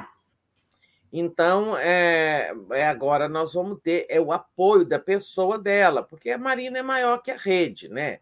Marina foi candidata a presidente duas vezes, na primeira vez teve uma, teve uma grande votação, então ela é uma personalidade de, também de projeção mundial, né, na questão ambiental eu acho muito importante para o Lula. Essa é, parece que ela propôs, né, ou vai apresentar isso assim, oficialmente na, na entrevista, é, ela propôs algumas medidas né, nessa área de meio ambiente, clima e tudo, e ela vai propor, inclusive, Lula deve aceitar dizer que incorporou várias propostas dela. É, ela propôs a criação de uma autoridade nacional é, climática, ou seja, um órgão né, chefiado por alguém, um órgão que vai supervisionar a questões, as questões de clima. Né? né claro, o Ministério do Meio Ambiente vai continuar existindo, mas essa autoridade é específica em clima. Né? Achei criativa, não sei se outros países têm essa figura da Autoridade Nacional Climática, mas achei interessante. É, eu acho que é o primeiro movimento da semana, né, o movimento do Lula, um movimento positivo. É, vamos ver a entrevista deles, que acontecerá mais tarde. Né? É, eu acho uh, ainda que a Marina vai ser uma grande, vai ter uma grande votação em São Paulo. Né? Acho que ela vai ser uma das deputadas mais votadas do Brasil. Aliás, aí tem temos o Boulos e a Marina pela esquerda, né, como deputados que devem ser muito bem votados. Eduardo Bananinha Bolsonaro também pela extrema-direita. que foi o deputado mais votado do Brasil no ano de 2018. Né? É, e a Marina, sem dúvida, vai cumprir um papel importante na nova legislatura e no governo. É, esperamos que do Lula, né? A Regina está mandando aqui um recado dizendo: Bom dia, Tereza. Marina aterriza no ninho de origem. Bem-vinda. Lula no primeiro turno. É, bom, é, a gente tem sempre que lembrar que a Marina foi do PT por muitos anos, foi ministra do Lula, foi ministra da Dilma e. Não, foi ministra do Lula. É, e depois se afastou, tiveram divergências, é, então por isso que a regionalíssima está dizendo aí, né, volta ao ninho. Na verdade, assim, é, ao ninho mesmo não volta, não, porque ela vai continuar na rede. Mas apoiar o Lula é, faz parte assim da unidade da esquerda, né? Faltava, um, faltava uma declaração de apoio mais explícita da Marina, né? que, como eu digo, é maior do que o, o, o próprio partido dela, a rede. Perfeito, Tereza. E o Márcio Matos dá boas-vindas aqui para você. Obrigada, Márcio. Obrigada. E, Tereza, queria que você falasse um pouco sobre a questão do TSE que proibiu o Bolsonaro de usar no horário eleitoral as imagens do 7 de setembro, né? Aquele 7 de setembro manipuladamente para virar uma peça de propaganda eleitoral para o Bolsonaro. Né? Mas ainda falta algumas ações a serem julgadas. É, como é que você viu essa punição e você acha que isso adianta? É, é justiça sendo feita? Porque eu vou dar minha opinião, eu acho muito pouco, sabe? Mas passo para você. É. Essa foi uma ação pedindo especificamente isso que ele não usasse essas imagens no horário eleitoral.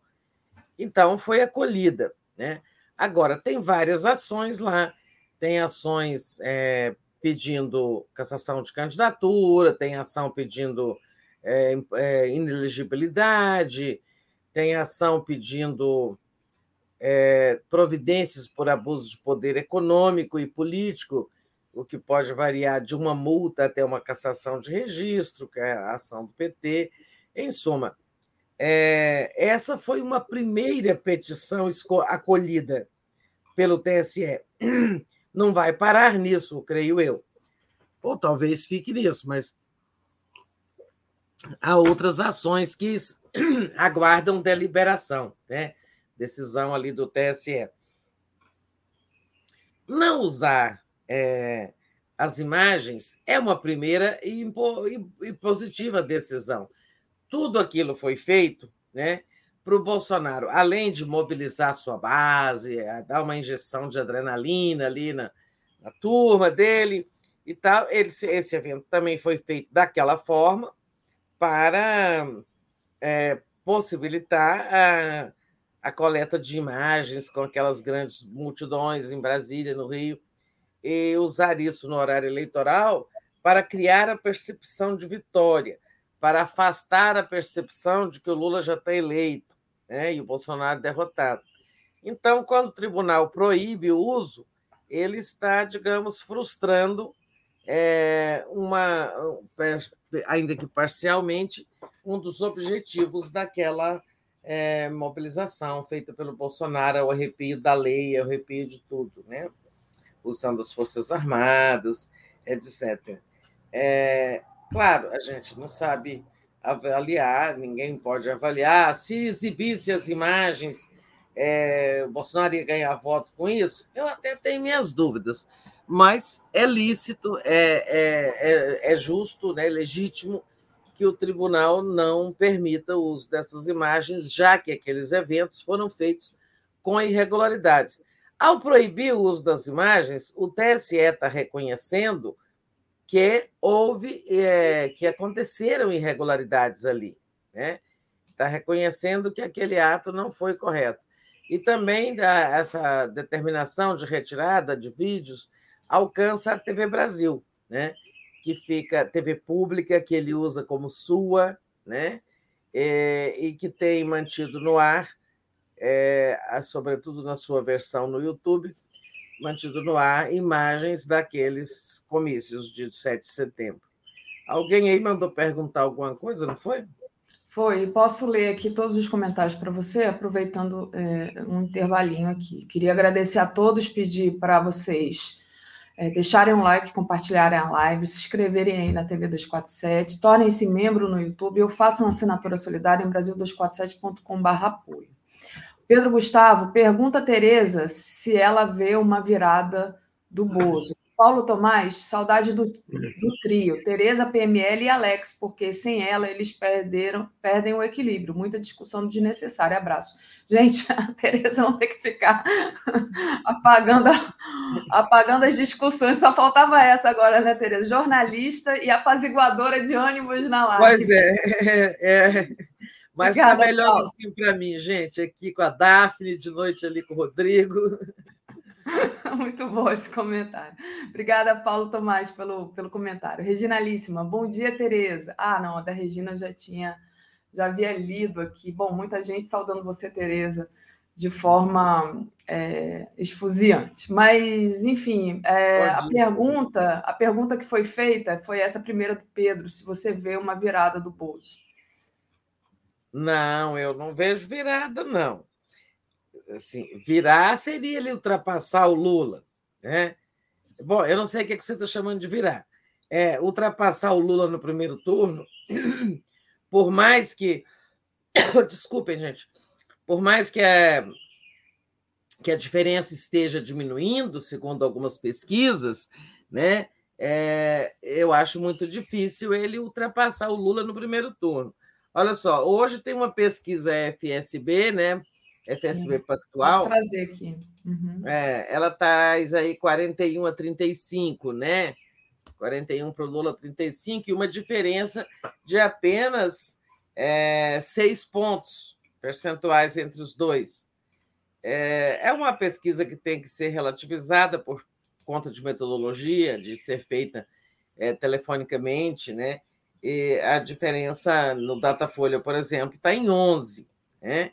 Então, assim, o Bolsonaro virá ultrapassar o Lula no primeiro turno, embora a gente tenha aí um ligeiro movimento de boca de jacaré querendo fechar, ou seja, os dois se aproximando, né?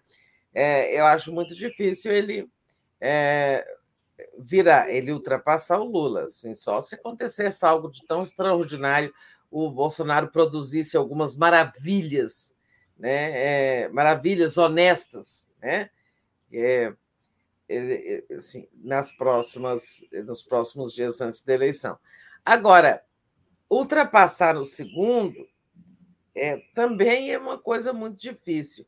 Olha, quem chega na frente no segundo turno sempre ganhou a eleição, né? Não só a de presidente, como também assim a rara das eleições para governador, raramente houve uma situação em que, um, é, em que aquele que chegou em segundo lugar virou, ultrapassou e ganhou eleição no segundo turno. Né? Houve um caso emblemático lá em Minas, que o Hélio Costa estava na frente, chegou com mais, maior votação né, ao segundo turno, mas no segundo turno foi ultrapassado e derrotado pelo segundo colocado, que era o governador, ex-governador é, Eduardo Azeredo. Né? Então, é, essas coisas raramente acontecem, tá? De chegar em segundo lugar e ganha, eles chamam ganhar de virada, né? Uhum. Respondido aí o nosso internauta. Muito bom, Tereza. É, bom, deixa eu trazer aqui uma outra questão, né? Além dessa proibição do, do TSE para o Bolsonaro usar o horário eleitoral, teve uma outra decisão. É, o TSE chegou a um acordo com as Forças Armadas. Já foi nossa manchete aqui mais cedo. Vou trazer aqui elas. Até foi a última pergunta que eu fiz para o Breno. Essa apuração paralela, né? Que foi um acordo deles então, foi permitido, permitido às Forças Armadas uma apuração paralela. Alguma coisa que é, mais cedo os analistas já consideraram assim como algo, é, além de inédito, muito ruim, né? porque não deveria acontecer isso, mas como é que você vê essa digamos assim, essa decisão é, me parece ali para um, um cala-boca, né? É, mas eu acho muito muito complicado isso, porque na minha cabeça, sabe, Tereza, falei até para o Breno, isso abre um precedente muito perigoso. Como é que você viu essa decisão? Então, é, essa apuração paralela é em tempo real, né? Porque a apuração paralela, digamos, somar os votos de, de forma paralela, qualquer um pode fazer, né? Qualquer pessoa pode fazer, porque os resultados por sessão eleitoral estarão é, disponíveis, né? O TSE vai divulgar, então qualquer pessoa, qualquer instituição pode fazer uma apuração paralela mas eles vão fazer em tempo real, né? É, eles vão ter ali, digamos, acesso ao QR, vão pegar o QR, QR Code das urnas é, e fazer uma apuração ao mesmo tempo que o TSE. Foi uma concessão. Realmente não tem nada as Forças Armadas, não tem nada que participar de processo eleitoral, não é papel constitucional delas e tal. É, agora, é, o erro já foi cometido lá atrás. Né? O erro foi cometido lá atrás quando o ministro Barroso é, convidou, ao montar a comissão de transparência eleitoral, convidou também representantes das Forças Armadas. Dali para frente, eles se sentiram legitimados, né? como participantes do processo eleitoral. Aí foram apresentando reivindicações, é, pedidos de mudança e tudo mais, e entre eles um recorrente era essa apuração paralela. É, o que, é que eu entendo? O ministro é, Alexandre de Moraes já tinha concordado com a é, com uma, um teste é, de segurança no dia da eleição, antes da votação, é, da, do modo que eles queriam. Já tinha feito uma concessão, digamos assim. Né? Agora ele faz outra. Né? É, quem conhece o ministro e, digamos, tem informações ali do TSE, das motivações e tal, dizem, as pessoas dizem que o ministro Alexandre de Moraes está perseguindo uma estratégia que estaria dando certo de neutralizar, digamos, ganhar a confiança das Forças Armadas, neutralizando a cooptação delas para qualquer aventura golpista pelo Bolsonaro e tudo mais. Ou seja, na medida em que elas, tendo esse acesso, confirmem que a eleição é limpa, que tudo foi contabilizado de acordo com o que foi votado, só que eles vão apurar só em 385 urnas. É uma amostra muito pequena, né? Mas dizem que é uma amostra que dá confiabilidade. Né? O ministro estaria com isso, digamos, tentando cooptar as Forças Armadas para o lado da Justiça Eleitoral, no sentido de atestar que a eleição foi limpa, de não endossarem acusações de fraude que virão a ser feitas pelo Bolsonaro. É, até dizem assim que o, o, o ministro, por exemplo, é, teria tido sucesso já com as primeiras as concessões que foram feitas aos militares é, no 7 de setembro, quando é, nenhum eles não eles ficaram longe, né, lá no Rio, é, eles não desceram do palanque oficial, não acompanharam o Bolsonaro, como fez o Pazuello é, e tudo mais. Mas é, isso, digamos, isso é pouco, porque o importante eles fizeram, que foi permitir que o Bolsonaro utilizasse né, a data e utilizasse os, é, o, no caso em Brasília o desfile militar e em São Paulo e no Rio ele interferiu, desmanchou o desfile da, da, da presidente Vargas, né, desmarcou e transferiu para aquele ato em Copacabana. Então, ou seja, os militares, é, na verdade, é, fizeram tudo que o Bolsonaro queria, né? É, só não foram subir no palanque do Malafaia. Né? Mas, enfim, o cálculo do ministro, do, do ministro Alexandre de Moraes com essas concessões seria isso: obter né, uma, é, uma boa vontade das Forças Armadas para atestarem a lisura do pleito. Né? Não, se não tem acesso, vão dizer não. É, podem endossar acusação de fraude do Bolsonaro, coisa e tal. É, não sei se vai dar certo, mas, de qualquer forma, é, essa concessão já foi feita, isso tudo já foi feito. Nesse pleito, o angu já está feito, né? porque começou lá atrás e tal. Agora nós vamos ter que ir assim. E para as próximas eleições, eu acho que já começa é, em 2024, quando temos eleição municipal, é, o TSE mudar completamente as regras de participação da sociedade no processo eleitoral, na comissão de transparência, na fiscalização, né? Criar novos mecanismos, acabar com essa comissão aí atual, criar um novo fórum de participação da sociedade civil, deixando absolutamente fora as Forças Armadas, que não devem ter papel algum no processo eleitoral. Né? Não, corrijo-me, que devem se limitar no processo eleitoral a ter aquela participação colaborativa que sempre tiveram de transportar urnas para locais de diversos de, de difícil acesso, né? Em suma, colaborar com a logística e também, caso sejam, caso haja pedidos de reforços policiais ou, ou reforços de segurança por governadores, porque lá no estado tal a situação está complicada, então, nesses casos, a, a, as Forças Armadas podem também colaborar com a segurança. Acho que são dois papéis importantes que elas têm. Elas devem ficar fora do regramento, né? da, do, da operação do processo eleitoral propriamente dito. É, e eu acho que isso tem que acabar completamente, mas não vai acabar esse ano. Agora começa lá em 2024, passar um apagador nesse quadro, começar tudo de novo. Perfeito. Tereza, deixa eu agradecer ao José Aquino que diz: 247 precisa denunciar. Emendas parlamentares sempre foram corrupção, mas as secretas é o fim. Pior é que a esquerda apoia, inclusive o PT, o meu partido há 42 anos. A Lígia Klein mandou aqui um superchat para gente, dizendo: por que o PT não está com os comitês locais para mobilizar a militância? Eu nunca vi uma eleição mais silenciosa que esta. É, eu vejo aqui. Foi a Lia? Foi a Lígia Klein. Lígia Klein.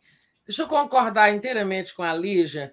É, olha, eu nunca vi uma campanha, não sei se é porque eu moro no Distrito Federal, uma unidade onde o Bolsonaro tem maioria, né? Está na frente.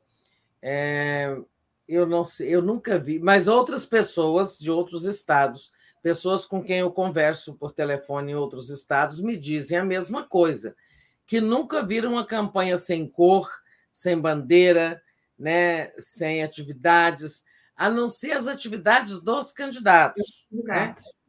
É, agora, aquela atividade espontânea do povo, as pessoas com bandeiras nos carros, né, a gente não vê. É, os bolsonaristas são um pouco mais assanhados, mas mesmo eles nem, nem estão como estavam em 2018, né? E do campo da esquerda também, a gente não vê, raramente vê uma bandeira vermelha. Bandeiraços, eu vejo um bandeiraço do PT aqui na ponte do Bragueto, aqui no lago, separando o plano piloto do Lago Norte. É, todo dia vejo lá um grupinho, mas a gente não vê atividade de rua, né? E tem um problema de dinheiro também, né? A campanha presidencial muito cara e sobrou é, isso eu conversei com uma pessoa do PT que disse o seguinte: está é, muito difícil é, fazer as campanhas nos estados, assim, para produção de material, alugar um comitê. É, houve todo aquele esforço para criar comitês de mobilização para Lula e tal, mas as pessoas precisam ter um lugar, precisa de material. Né? A gente não vê material circulando na rua. Né? Verdade. Tudo bem, não é para sair é, fazendo aquela, aquelas coisas que hoje não, faz, não se faz mais, pirulito, pendurado nos postes, colagem, aquela poluição visual e ambiental é, hoje está fora da lei, né? É, é, carros de som, todas aquelas, toda aquela coisa poluente é, não se faz mais outdoor, né? Aquela colagem toda e tal, tudo isso hoje não se faz mais.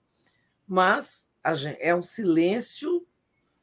Olha, eu acho impressionante. O que, que é isso? Significa desinteresse pela eleição? Não sei. Eu, eu, Tereza, no Nordeste, né? Eu estava em Maceió, tinha bastante gente com, bom, muita gente com bandeira do Brasil nos carros, que significa eleitor do Bolsonaro, e muita gente com, com adesivo do Lula nos carros também, né? Mas é, né? aqui no Rio eu não vi nenhum carro adesivado do Lula. E eu acho que é por medo, porque você aqui no Rio você tem área de milícia, você vai entrar com adesivo do Lula na área, na área da é, milícia? Acho que eu não, acho que né? tem medo também. É, a pessoa colocar um adesivo, estacionou, fechou o carro, quando voltar ele está é, depredado. Né? né? Exatamente. Mas, por exemplo, bandeira, né? É, a pessoa pode circular na rua, colocar a bandeira e depois, quando ele estacionou, ele tira a bandeira. Né? Uhum. Não vai ficar chamando atenção, esconde debaixo do banco do carro e tal. Mas a gente não vê bandeiras. Raramente você vê um carro com uma bandeira vermelha. Verdade. O Tiago diz assim: a verdade é que as pessoas estão com medo de sair à rua e tomar um tiro. Por isso, essa campanha é silenciosa. A gente está vendo aí, né? Teve esse final de semana mais um bolsonarista matando um, um eleitor petista. Todo, várias, todo final de semana tem uma história dessa, né, Tereza? Abominável é, aí, né? Violência física e violência moral, política, como moral. essa da, da, da, diarista, né? Daqui a pouquinho a gente fala sobre essa questão da diarista, mas antes, Tereza, eu queria trazer um outro assunto para você comentar, né? Que é a posse da Rosa Weber, né, como presidente do STF ela convidou todos os presidenciáveis para o ato. Né? E o Bolsonaro segundo a André Sadi, não confirmou ainda. Então, é, como é que vai ser essa posse? Vai ser. Porque me lembrei da posse do Alexandre Moraes, foi aquela aquela foto né, do Lula e todo mundo em volta ali do Lula. Como é que você tem expectativa para a posse da Rosa hoje? Também não sei se o Lula vem, eu acho que não, porque parece que ele tem uma agenda aí pelo sul, não é? Paraná, Florianópolis. É. Eu acho que o Lula não virá.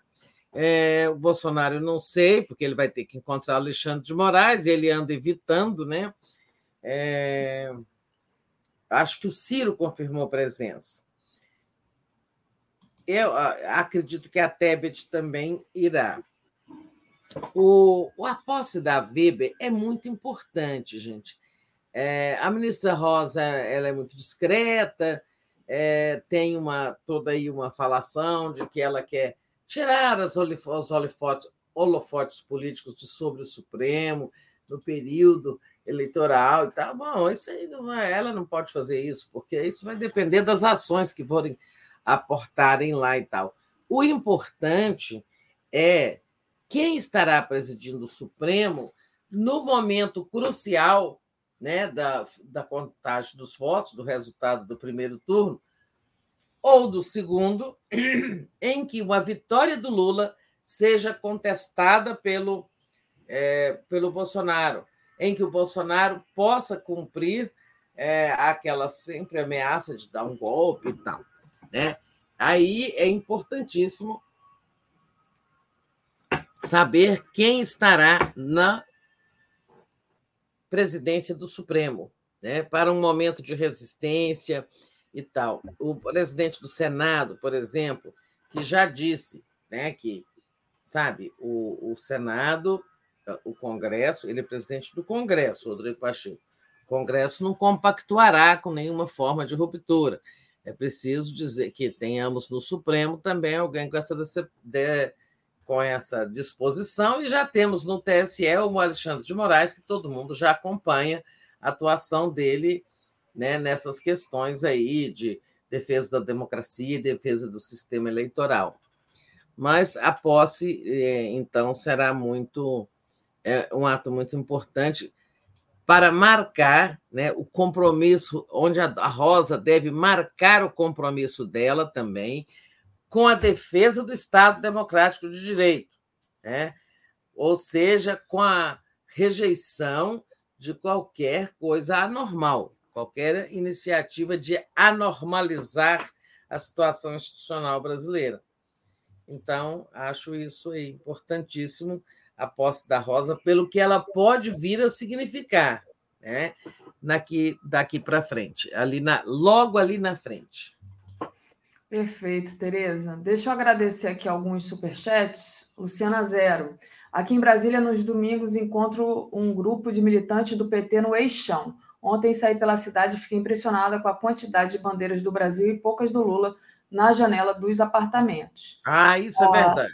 É, agora, deixa eu agradecer a Mari Lourdes Moreira Mello, que enviou aqui uma desaforo um desaforo. Desaforo é a mensagem que eu estou lendo da Regina, a, mandou um superchat sem mensagem. E a Regina aqui nos diz que desaforo essa interferência das Forças Armadas na, nas eleições. É uma tarefa civil, eles não devem É um desaforo mesmo, também acho. todas as ações da política. A gente aqui faz três coisas ao mesmo tempo, acaba embaralhando as coisas. O Tiago diz: a verdade é que as pessoas estão com medo de sair à rua e tomar um tiro, por isso essa campanha silenciosa. Deixa eu trazer aqui uma foto que a minha amiga lá de Salvador, Maria Luísa, mandou. Então, só para dizer que a gente também não, não traz aqui a campanha. Então, esses aí são os militantes lá na Bahia que fizeram oh. essa, essa saída ontem. Foi bem, bem legal essa foto, né? Muito legal. O Muito toalhaço, bom. né? Só para. Ah, é, é um toalhaço, é. É um toalhaço, muito legal. Então, a ideia aí, né, de, de campanha. Mas, Tereza, continuando aqui na nossa, na nossa pauta, né? O Bolsonaro não confirmou a ida na posse da Rosa, mas ele confirmou a ida ao funeral da Elizabeth II, né? Parece que também vai à ONU. Então, Bolsonaro vai no, no funeral da Elizabeth II. Então, assim como no 7 de setembro, né, o Bolsonaro usando é, a agenda do cargo, né, usando a prerrogativa é, presidencial para aparecer, ainda que ele não faça campanha explicitamente, como ele fez no 7 de setembro, mas são aparições que ele vai procurar faturar eleitoralmente. Olha lá o Bolsonaro no enterro da rainha, olha lá o Bolsonaro falando na ONU. Né? Então, ele hoje deve ir lá na Embaixada da, do Reino Unido assinar o livro de condolências, que está aberto para qualquer cidadão que quiser é, escrever lá a sua mensagem, é, manifestar seus pêsames pela morte da Rainha Elizabeth, é, podem procurar os consulados do Rio de São Paulo, acho que Recife também tem consulado, e, ou a embaixada em Brasília. E ele vai lá também, claro, é para fazer mais um movimentozinho. E depois vai no, no sepultamento lá da rainha, no funeral, os funerais oficiais, dia 19. Isso significa que ele está, é, nessa sexta ou sábado, ele deve embarcar para Londres né, para participar disso.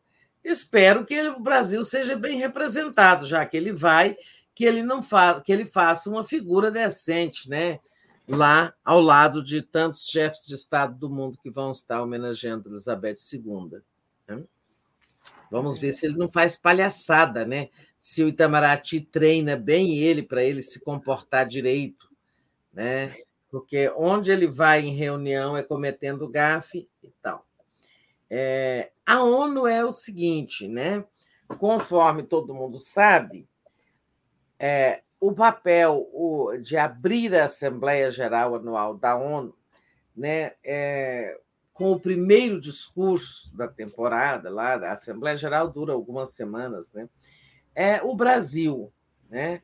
Foi uma deferência aí ao Brasil na época da criação da ONU, é, ou também pelas colaborações que o Brasil deu na, é, na Declaração dos Direitos do homem. É, então, esse papel institucional do Brasil de sempre abrir a Assembleia Geral da ONU, da ONU né, com uma fala ou do chefe de Estado ou do chanceler brasileiro. Né?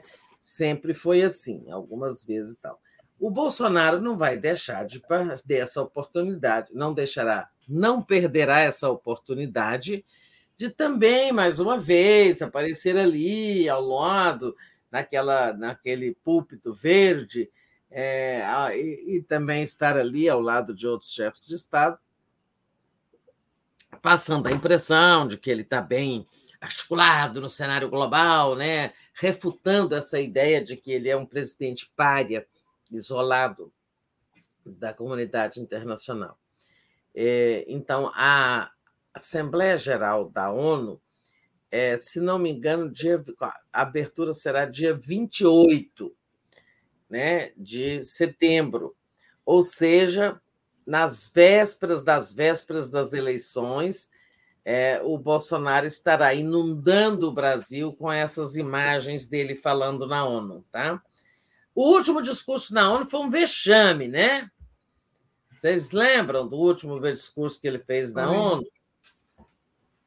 É, foi um, um bem vexaminoso, em que ele mentiu muito. É, bom dia, Verinha Bocaiúva. Boa semana também. É, de vez em quando eu passo os olhos ali na telinha e vejo alguém que eu conheço e tal. É, esqueci o que, eu dizia, né? Você estava ah, falando do discurso do Bolsonaro. É, Vexaminoso. É, ele, eu já esqueci quais foram as, as atitudes vexaminosas, mas ele mentiu muito na ONU, né? Ele mentiu sobre a economia, ele mentiu sobre a pandemia, ele mentiu sobre o governo dele, meio ele ambiente. mentiu sobre o meio ambiente, né? Foi, foi, foi muito vexaminoso mesmo. A gente passou vergonha de todas as maneiras com o Bolsonaro, né? É. Eu não tenho muita esperança que não passaremos novamente, não, sabe, Tereza? Ainda mais agora que ele está mais acuado ainda. Então, provavelmente passaremos mais vergonha ainda do que passamos é, na outra vez que ele foi discursar na ONU. Enfim.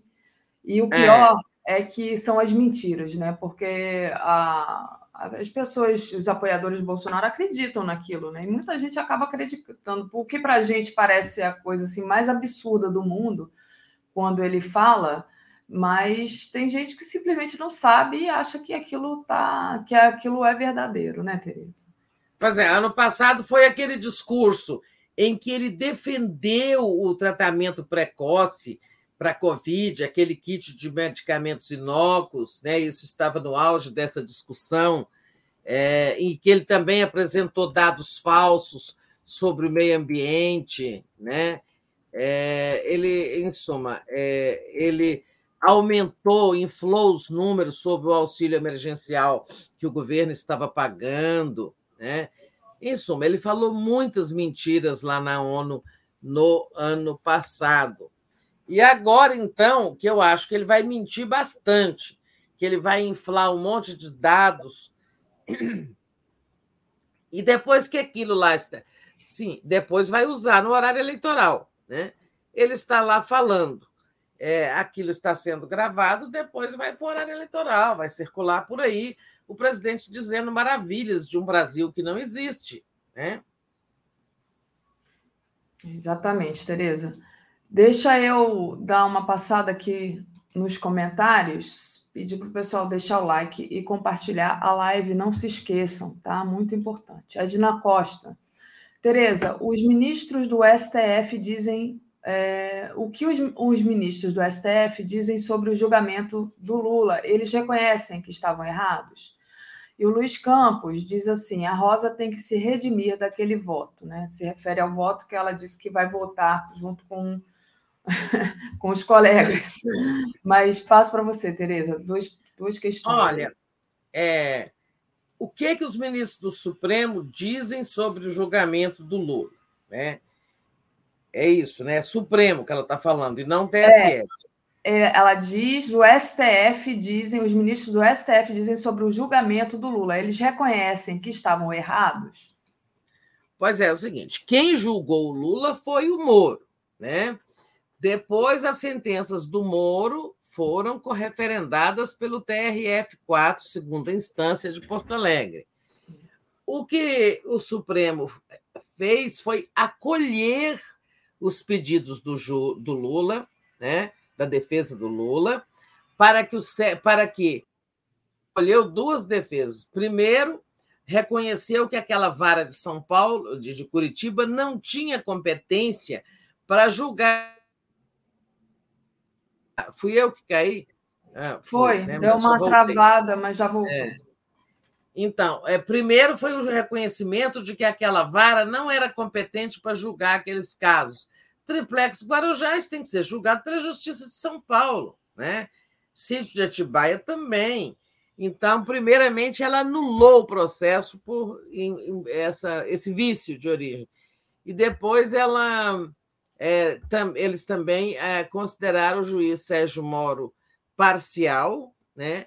e por ter sido parcial, é, é, teve as condenações anuladas também. Né? Então, assim, é, eu não sei a que, que você está se referindo, é, o julgamento do Supremo em relação ao Lula, eu não sei a que, que você se refere exatamente. Pode ser, por exemplo, aquele julgamento que houve lá em 2018 que impediu a candidatura, é, que permitiu a prisão dele, né? Quando se discutiu se a pessoa poderia ser presa em segunda instância ou se só, ou só após todo o trâmite em julgado, como diz a Constituição, né? E acabou o resultado sendo que não pode ser preso em segunda instância, pode ser preso após o julgamento em segunda, a condenação em segunda instância. E foi isso que resultou na, na prisão do Lula em, em abril de 2018, né? Eu não sei o que, é que você está se referindo. Né? Teve o um julgamento do TSE, que impugnou, que não aceitou a candidatura do Lula em 2018, alegando exatamente que ele tinha virado ficha suja por ter sido condenado numa segunda instância colegiada. Né? Enfim, depois você esclarece para a gente que, qual julgamento você se refere.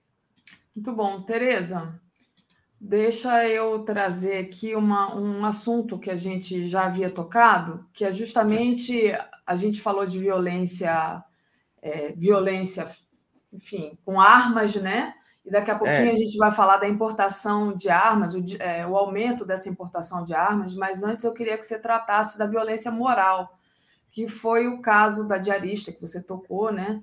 E é. aquele vídeo que até o Léo já passou aqui mais cedo e que ontem também foi bem é, tratado aqui no Bom Dia, mas que é justamente é impressionante, né? Parece que tudo de amoral que aparece na imprensa tem um dedo de um bolsonarista. É um negócio impressionante. Vocês me desculpem, mas é isso, né? Mas eles têm um gosto por esse, por esse assédio moral, por essa humilhação dos mais fracos, que é impressionante, né, Tereza? Gente, eu tenho convicção de que nós não ficamos sabendo de um décimo da, da mista, né? Ou seja, das coisas que acontecem por aí, Brasil afora, de bolsonaristas né, é, cometendo atos de violência é, e em suma, coisas desse tipo, humilhando pessoas. Eles gostam de espezinhar, né?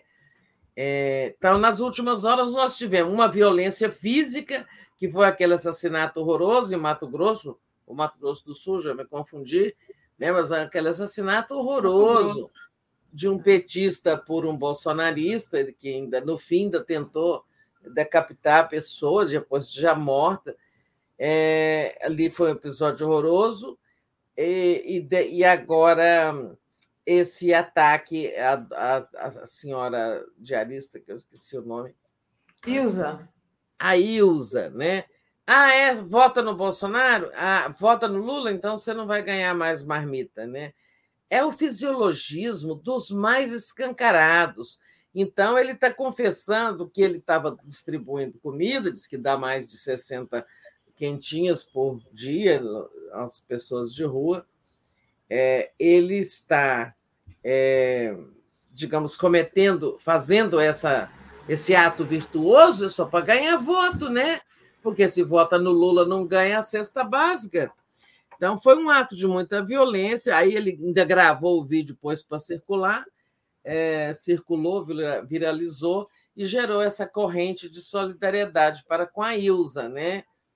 É, é... O nome dela, só para dizer o sobrenome, é Ilza Ramos Rodrigues, ela é diarista, e foi ela que foi gravada por esse, é, esse essa pessoa que chama Cássio Joel Senali, né, e que responde a vários processos, entre eles por ter recebido o auxílio emergencial e por não pagar impostos. Essa pessoa íntegra, entre aspas, que, que humilhou a dona Ilza.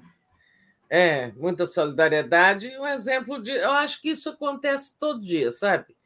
Muitos lugares do Brasil. É que nem todos os casos chegam a, a serem divulgados, né?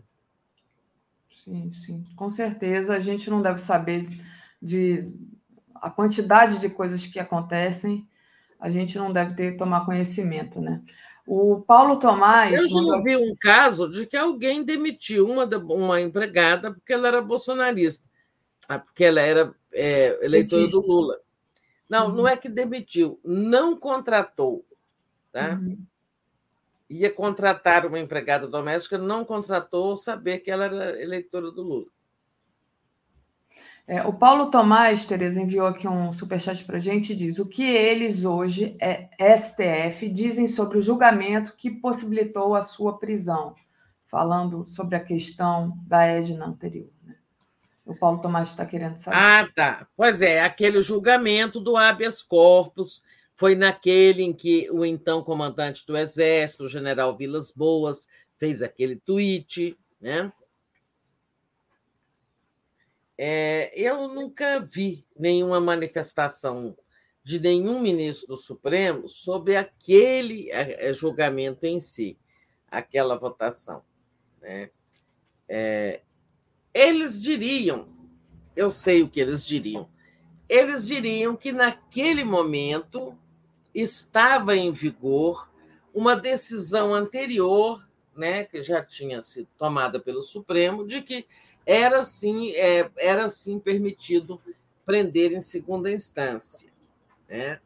para evitar é, que a pessoa que a ação, a condenação prescrevesse, dependendo da idade da pessoa, etc., série de argumentos. Né?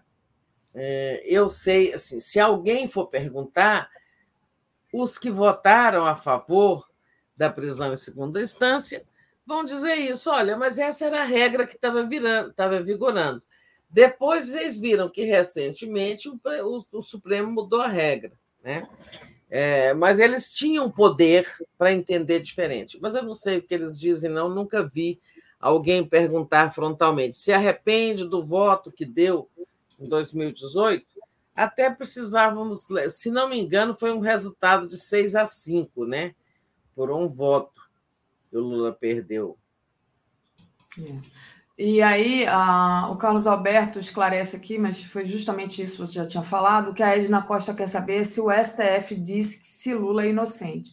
Se não disse, ele é culpado, que é o que defende o PDT, o PL e o PCB, diz aqui o Carlos Alberto. Ali Oliveira enviou um superchat é, trazendo uma aspas aqui. Gosto amargo, amargo de infelizes foi como cham, a chamou Garrett. Coração calado, dizes num suspiro o que ela é. Tereza, vamos trazer uma outra questão que é da violência propriamente dita, né? É, é. essa matéria aqui da importação das armas. Deixa eu abrir aqui só um minutinho.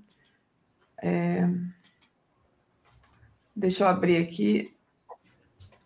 Que é é, as, a importação de armas dispara e é maior em 25 anos, com perspectiva de, de, de derrota de Jair Bolsonaro. Então, são armas que são liberadas pelo governo de extrema-direita e estão caindo na mão de traficantes. Deixa eu só abrir, porque fica, tentar fazer duas coisas ao mesmo tempo, acabei que não consegui abrir aqui. Mas como é que você vê essa questão é, de que, né, mesmo que o Bolsonaro perca também, as armas vão para a mão dos traficantes e essa questão da violência, que já era muito difícil no Brasil, tende a piorar, né, Tereza? Pois é. é a gente, todo mundo pedra, né?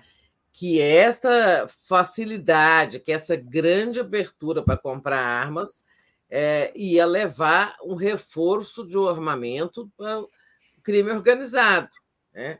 Agora está aí uma prova é, que um assalto à caixa eletrônica no interior de São Paulo, né? nesse foi usado o fuzil, bandidos usaram fuzil é, da, adquirido por pessoas, é, não sei se fuzil, posso estar falando errado, mas em suma, armas liberadas para caçadores, colecionadores e apoiadores. Como é que é? Tem fuzil, sim, Tereza. Tem fuzil. Tem fuzil mesmo. É, sabe por quê? Outro dia eu estava conversando com o Joaquim, ele até me mandou uma matéria que eu posso recuperar aqui, dizendo que esses CACs, inclusive é, é, tem nos CAC, no, nesses centros de treinamento, e que tem pelo menos é, mais de 30, se não me engano, fuzis de uso exclusivo, de longo alcance, que estão no Brasil e ninguém sabe por que, que as pessoas precisam ter fuzil dentro de casa. Né? Então, eu, vou, eu vou, vou procurar essa matéria aqui,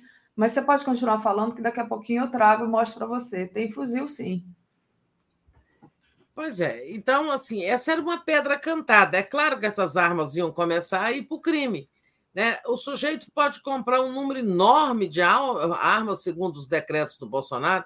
Esses decretos do Bolsonaro, liberando, facilitando, é, eles são a, a, é, usados. Né? Em suma, perdi aqui meu raciocínio, o que, é que eu estava dizendo mesmo. É. Esses, é, essas armas aí é, é claro que elas vão ser repassadas, porque o número é grande, né? O número de armas que um caçador. Me ajuda, Daphne, o que, que significa CAC mesmo? Caçador? É... Ai, meu Deus. Caçador, amador e. É, tem, um, tem uma coisa. Daqui a pouco o nosso público é. traz aqui, mas é, é, alguma coisa. É os CACs, são essas pessoas que têm acesso, têm autorização concedida é, a, a, a, ter essa. Número esse, maior de armas. Número né? maior de armas. Deixa eu, e esse número, é claro que as pessoas compram. É, Conselho de, de acompanhamento é... Não, não é isso, não. Peraí. Não, não é isso, não. não é São as categorias. CAC é. de é, coçador e colecionador. O do meio A é que eu esqueci. Se é, é amador. Acho que é né? amador. Gente, é, o amador que é o, frequentador, o frequentador do clube de tiro, é o amador. Então, colecionadores, Colecionador, amador... caçador e atirador, é isso? atirador, exatamente. É eu estava então, procurando uma outra coisa aqui e acabou que não estava concentrado, mas fale. Então, pois é, o caçador, o amador, é, o, o, atirador, vai lá, ele se inscreve é, num, clube de, no, no, num clube desses, né, num CAC, e com aquela inscrição ele pode comprar até oito armas, se não me engano, de diferentes tipos, então, muita gente vai lá, muita pessoa, quer dizer, pode ter gente decente que vai lá e vai, vou comprar para o meu uso, né? Mas estão comprando para vender com lucro para o crime organizado. Por isso que eu digo que tem que desarmar o país. É, esses decretos do Bolsonaro, que fizeram essa grande abertura para a compra de armas, é, esses decretos estão suspensos temporariamente pelo ministro Faquim, mas o próximo presidente vai ter que revogá-los né? E, e, dar uma outra disciplina para é, a política de armas no Brasil, outras regras e tudo mais. Sempre procurando restabelecer o primado do, do, né, do, do, do é, aquele documento fruto de um plebiscito, né? o Estatuto do Desarmamento. Né? O estatuto é fruto da vontade popular, só que ela foi, ele foi sendo desvirtuado aí por essas medidas de Bolsonaro. Então, eu, eu acho que o presidente tem que passar o pente aí, sabe? Também acho. Tereza, olha, sobre o uso de armas de guerra, né? Então, tem essa matéria aqui. É, a arma de guerra está ao alcance de civis no Brasil. Então, eles fizeram essa matéria, Tereza, e chegaram à conclusão que qualquer um pode pegar essas armas de guerra nesses, nesses clubes de tiro, não precisa ter Claro, nenhuma. se registra como. CAC, né? Registra É. como CAC tem esse acesso. É. Então, olha, no meio da matéria tem assim: apesar da autorização concedida a esses CACs, o próprio Exército afirma que não há permissão para armas de uso restrito automáticas, como é o caso dessa arma, que é o MP5.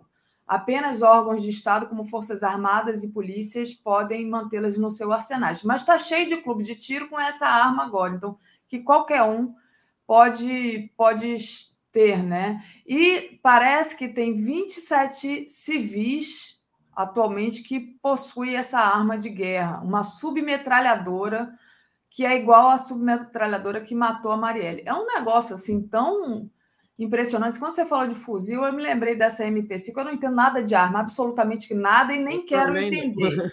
Mas eu imagino que seja mais ou menos tudo da mesma família e É. que não é algo difícil de se garantir, né? Mas, enfim. Não, pois é, isso- esses decretos têm que ser revogados e tem que ser aprovada uma nova lei interna do, de como se aplica o Estatuto dos Armamentos. Né? Claro, tem que ter exceções para as pessoas que vivem em situação de risco e tal, mas não precisa de ser mais de uma arma, né? Sabe? Para você co- conceder o, conceder o, o, o porte de arma para um fazendeiro, sabe? Não precisa de oito armas, né? Basta uma, no máximo duas, não é verdade? Verdade. E, Tereza, a violência, a gente falava aqui da violência e dessa, dessa campanha tão silenciosa que você falava, né? Olha aqui o que está na nossa home agora. Militantes petistas são ameaçados por bolsonaristas armados, denuncia Glaze. Caso ocorreu em Brasília e a presidente do PT acionou o TSE. Então, quem foi? Pra, eu conheço ela, já entrevistei, foi a Vanessa Elbicho, né? Foi ameaçado, é, foi ameaçada com armas em Brasília. É, tá aqui o, o, o tweet da Glaze denunciando essa violência. É, bom, toda a minha solidariedade à Vanessa, que, que traz aí uma pauta que me é muito cara, que é a causa animal, né? Mas é uma coisa horrível. Aqui no Rio também o, a- teve é, gente da campanha do Freixo que foi parar no hospital, que, que apanhou, né, se não me engano, em Campos. A violência está muito grande, Tereza. Está muito grande. É, É onde eu, Eu falo acho que a Glaze tem faz certo, mas ao mesmo tempo-. É. ao mesmo tempo, é difícil de controlar isso, né, Tereza? A gente fica sabendo quando a coisa chega às vias de fato, mata e tal. Mas, assim, é, brigas, humilhações, perseguições, isso está acontecendo demais, sabe? Toda hora. Exato. Agressões físicas e morais, sabe? Acontece o tempo todo. É, outra notícia que está aqui na nossa home, Tereza, é sobre a violência moral que cometeu aquela pessoa e que depois fez um vídeo dizendo que estava. Opa, a Tereza caiu, acho que ela apertou aqui em alguma, algum lugar. Mas eu vou trazer aqui a notícia que eu estava dizendo, porque o, o bolsonarista que negou a marmita, a dona Ilza, fez um vídeo pedindo desculpas. Ah, a Tereza voltou. Tereza, você caiu ou você apertou aí sem querer? Apertei errado.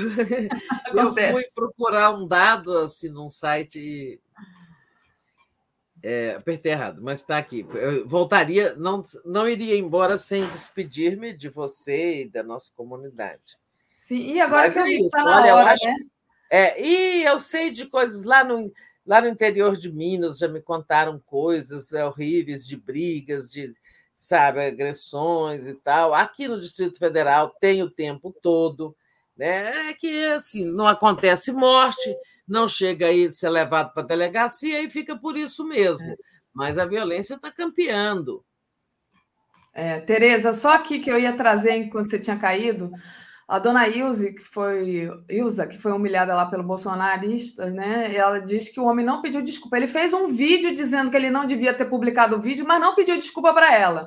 E que É. ela quer dar um abraço no Lula. Então, oi, Lula, dá um abraço na dona Ilza aí. Tá, que E era a agora ela está recebendo, inclusive, muita ajuda e dizendo que o mal que ele fez para ela reverteu em, em bondades Sim. de outras pessoas, né? O MST garantiu seis meses de alimentação é, saudável para a dona Ilza, que também foi um gesto muito Ah, legal. beleza. Muito legal. Tereza, deixa eu ler aqui, que eu estava distraidaça e não vi que a hora passou, porque a nossa prosa estava muito boa. Então, às 10 horas agora a gente tem globalistas. Monarquia britânica ameaça e prende críticos. Olha só. 11 horas, giro das 11. Marina e Lula juntos. Ex-ministra sela apoio ao ex-presidente. Às 13 horas, a gente tem Invisível muito além do petróleo. Voto agroecológico, boiadas não passarão. Às 14 horas, eu volto aqui com a André e o André Constantini, no Papo Reto com o André Constantini. Às 15 horas, entrevista com a Márcia Tiburi. Às 16 horas, Estação Sabiá, a hora e a vez do subúrbio. Às 17 horas, é, eleições de 2022. Décio Lima, candidato ao governo de Santa Catarina pelo PT. Às 17h30, também eleições de 2022. Tiago Botelho, candidato ao Senado pelo PT do Mato Grosso do Sul. Às 18 horas a gente tem o Léo Quadrado, às 18h30, Boa Noite 247, às 22 horas o dia em 20 minutos e às 23 horas a live do Conde. Tereza, com isso a gente encerra aqui a nossa participação. Deixa eu só dar uma passada aqui, ver se sobrou algum comentário de superchat que eu não li. É, acho que eu li todos, vamos lá. É, o Márcio Matos, fuzil semiautomático, mas é só comprar uma peça e transformar em automático, ou seja, com poder de rajada. Pois é, como eu disse, eu não entendo nada de armas e nem quero entender. Pois é, a rajada é aquilo, é, são os tantos tiros um atrás do outro, né? Um horror.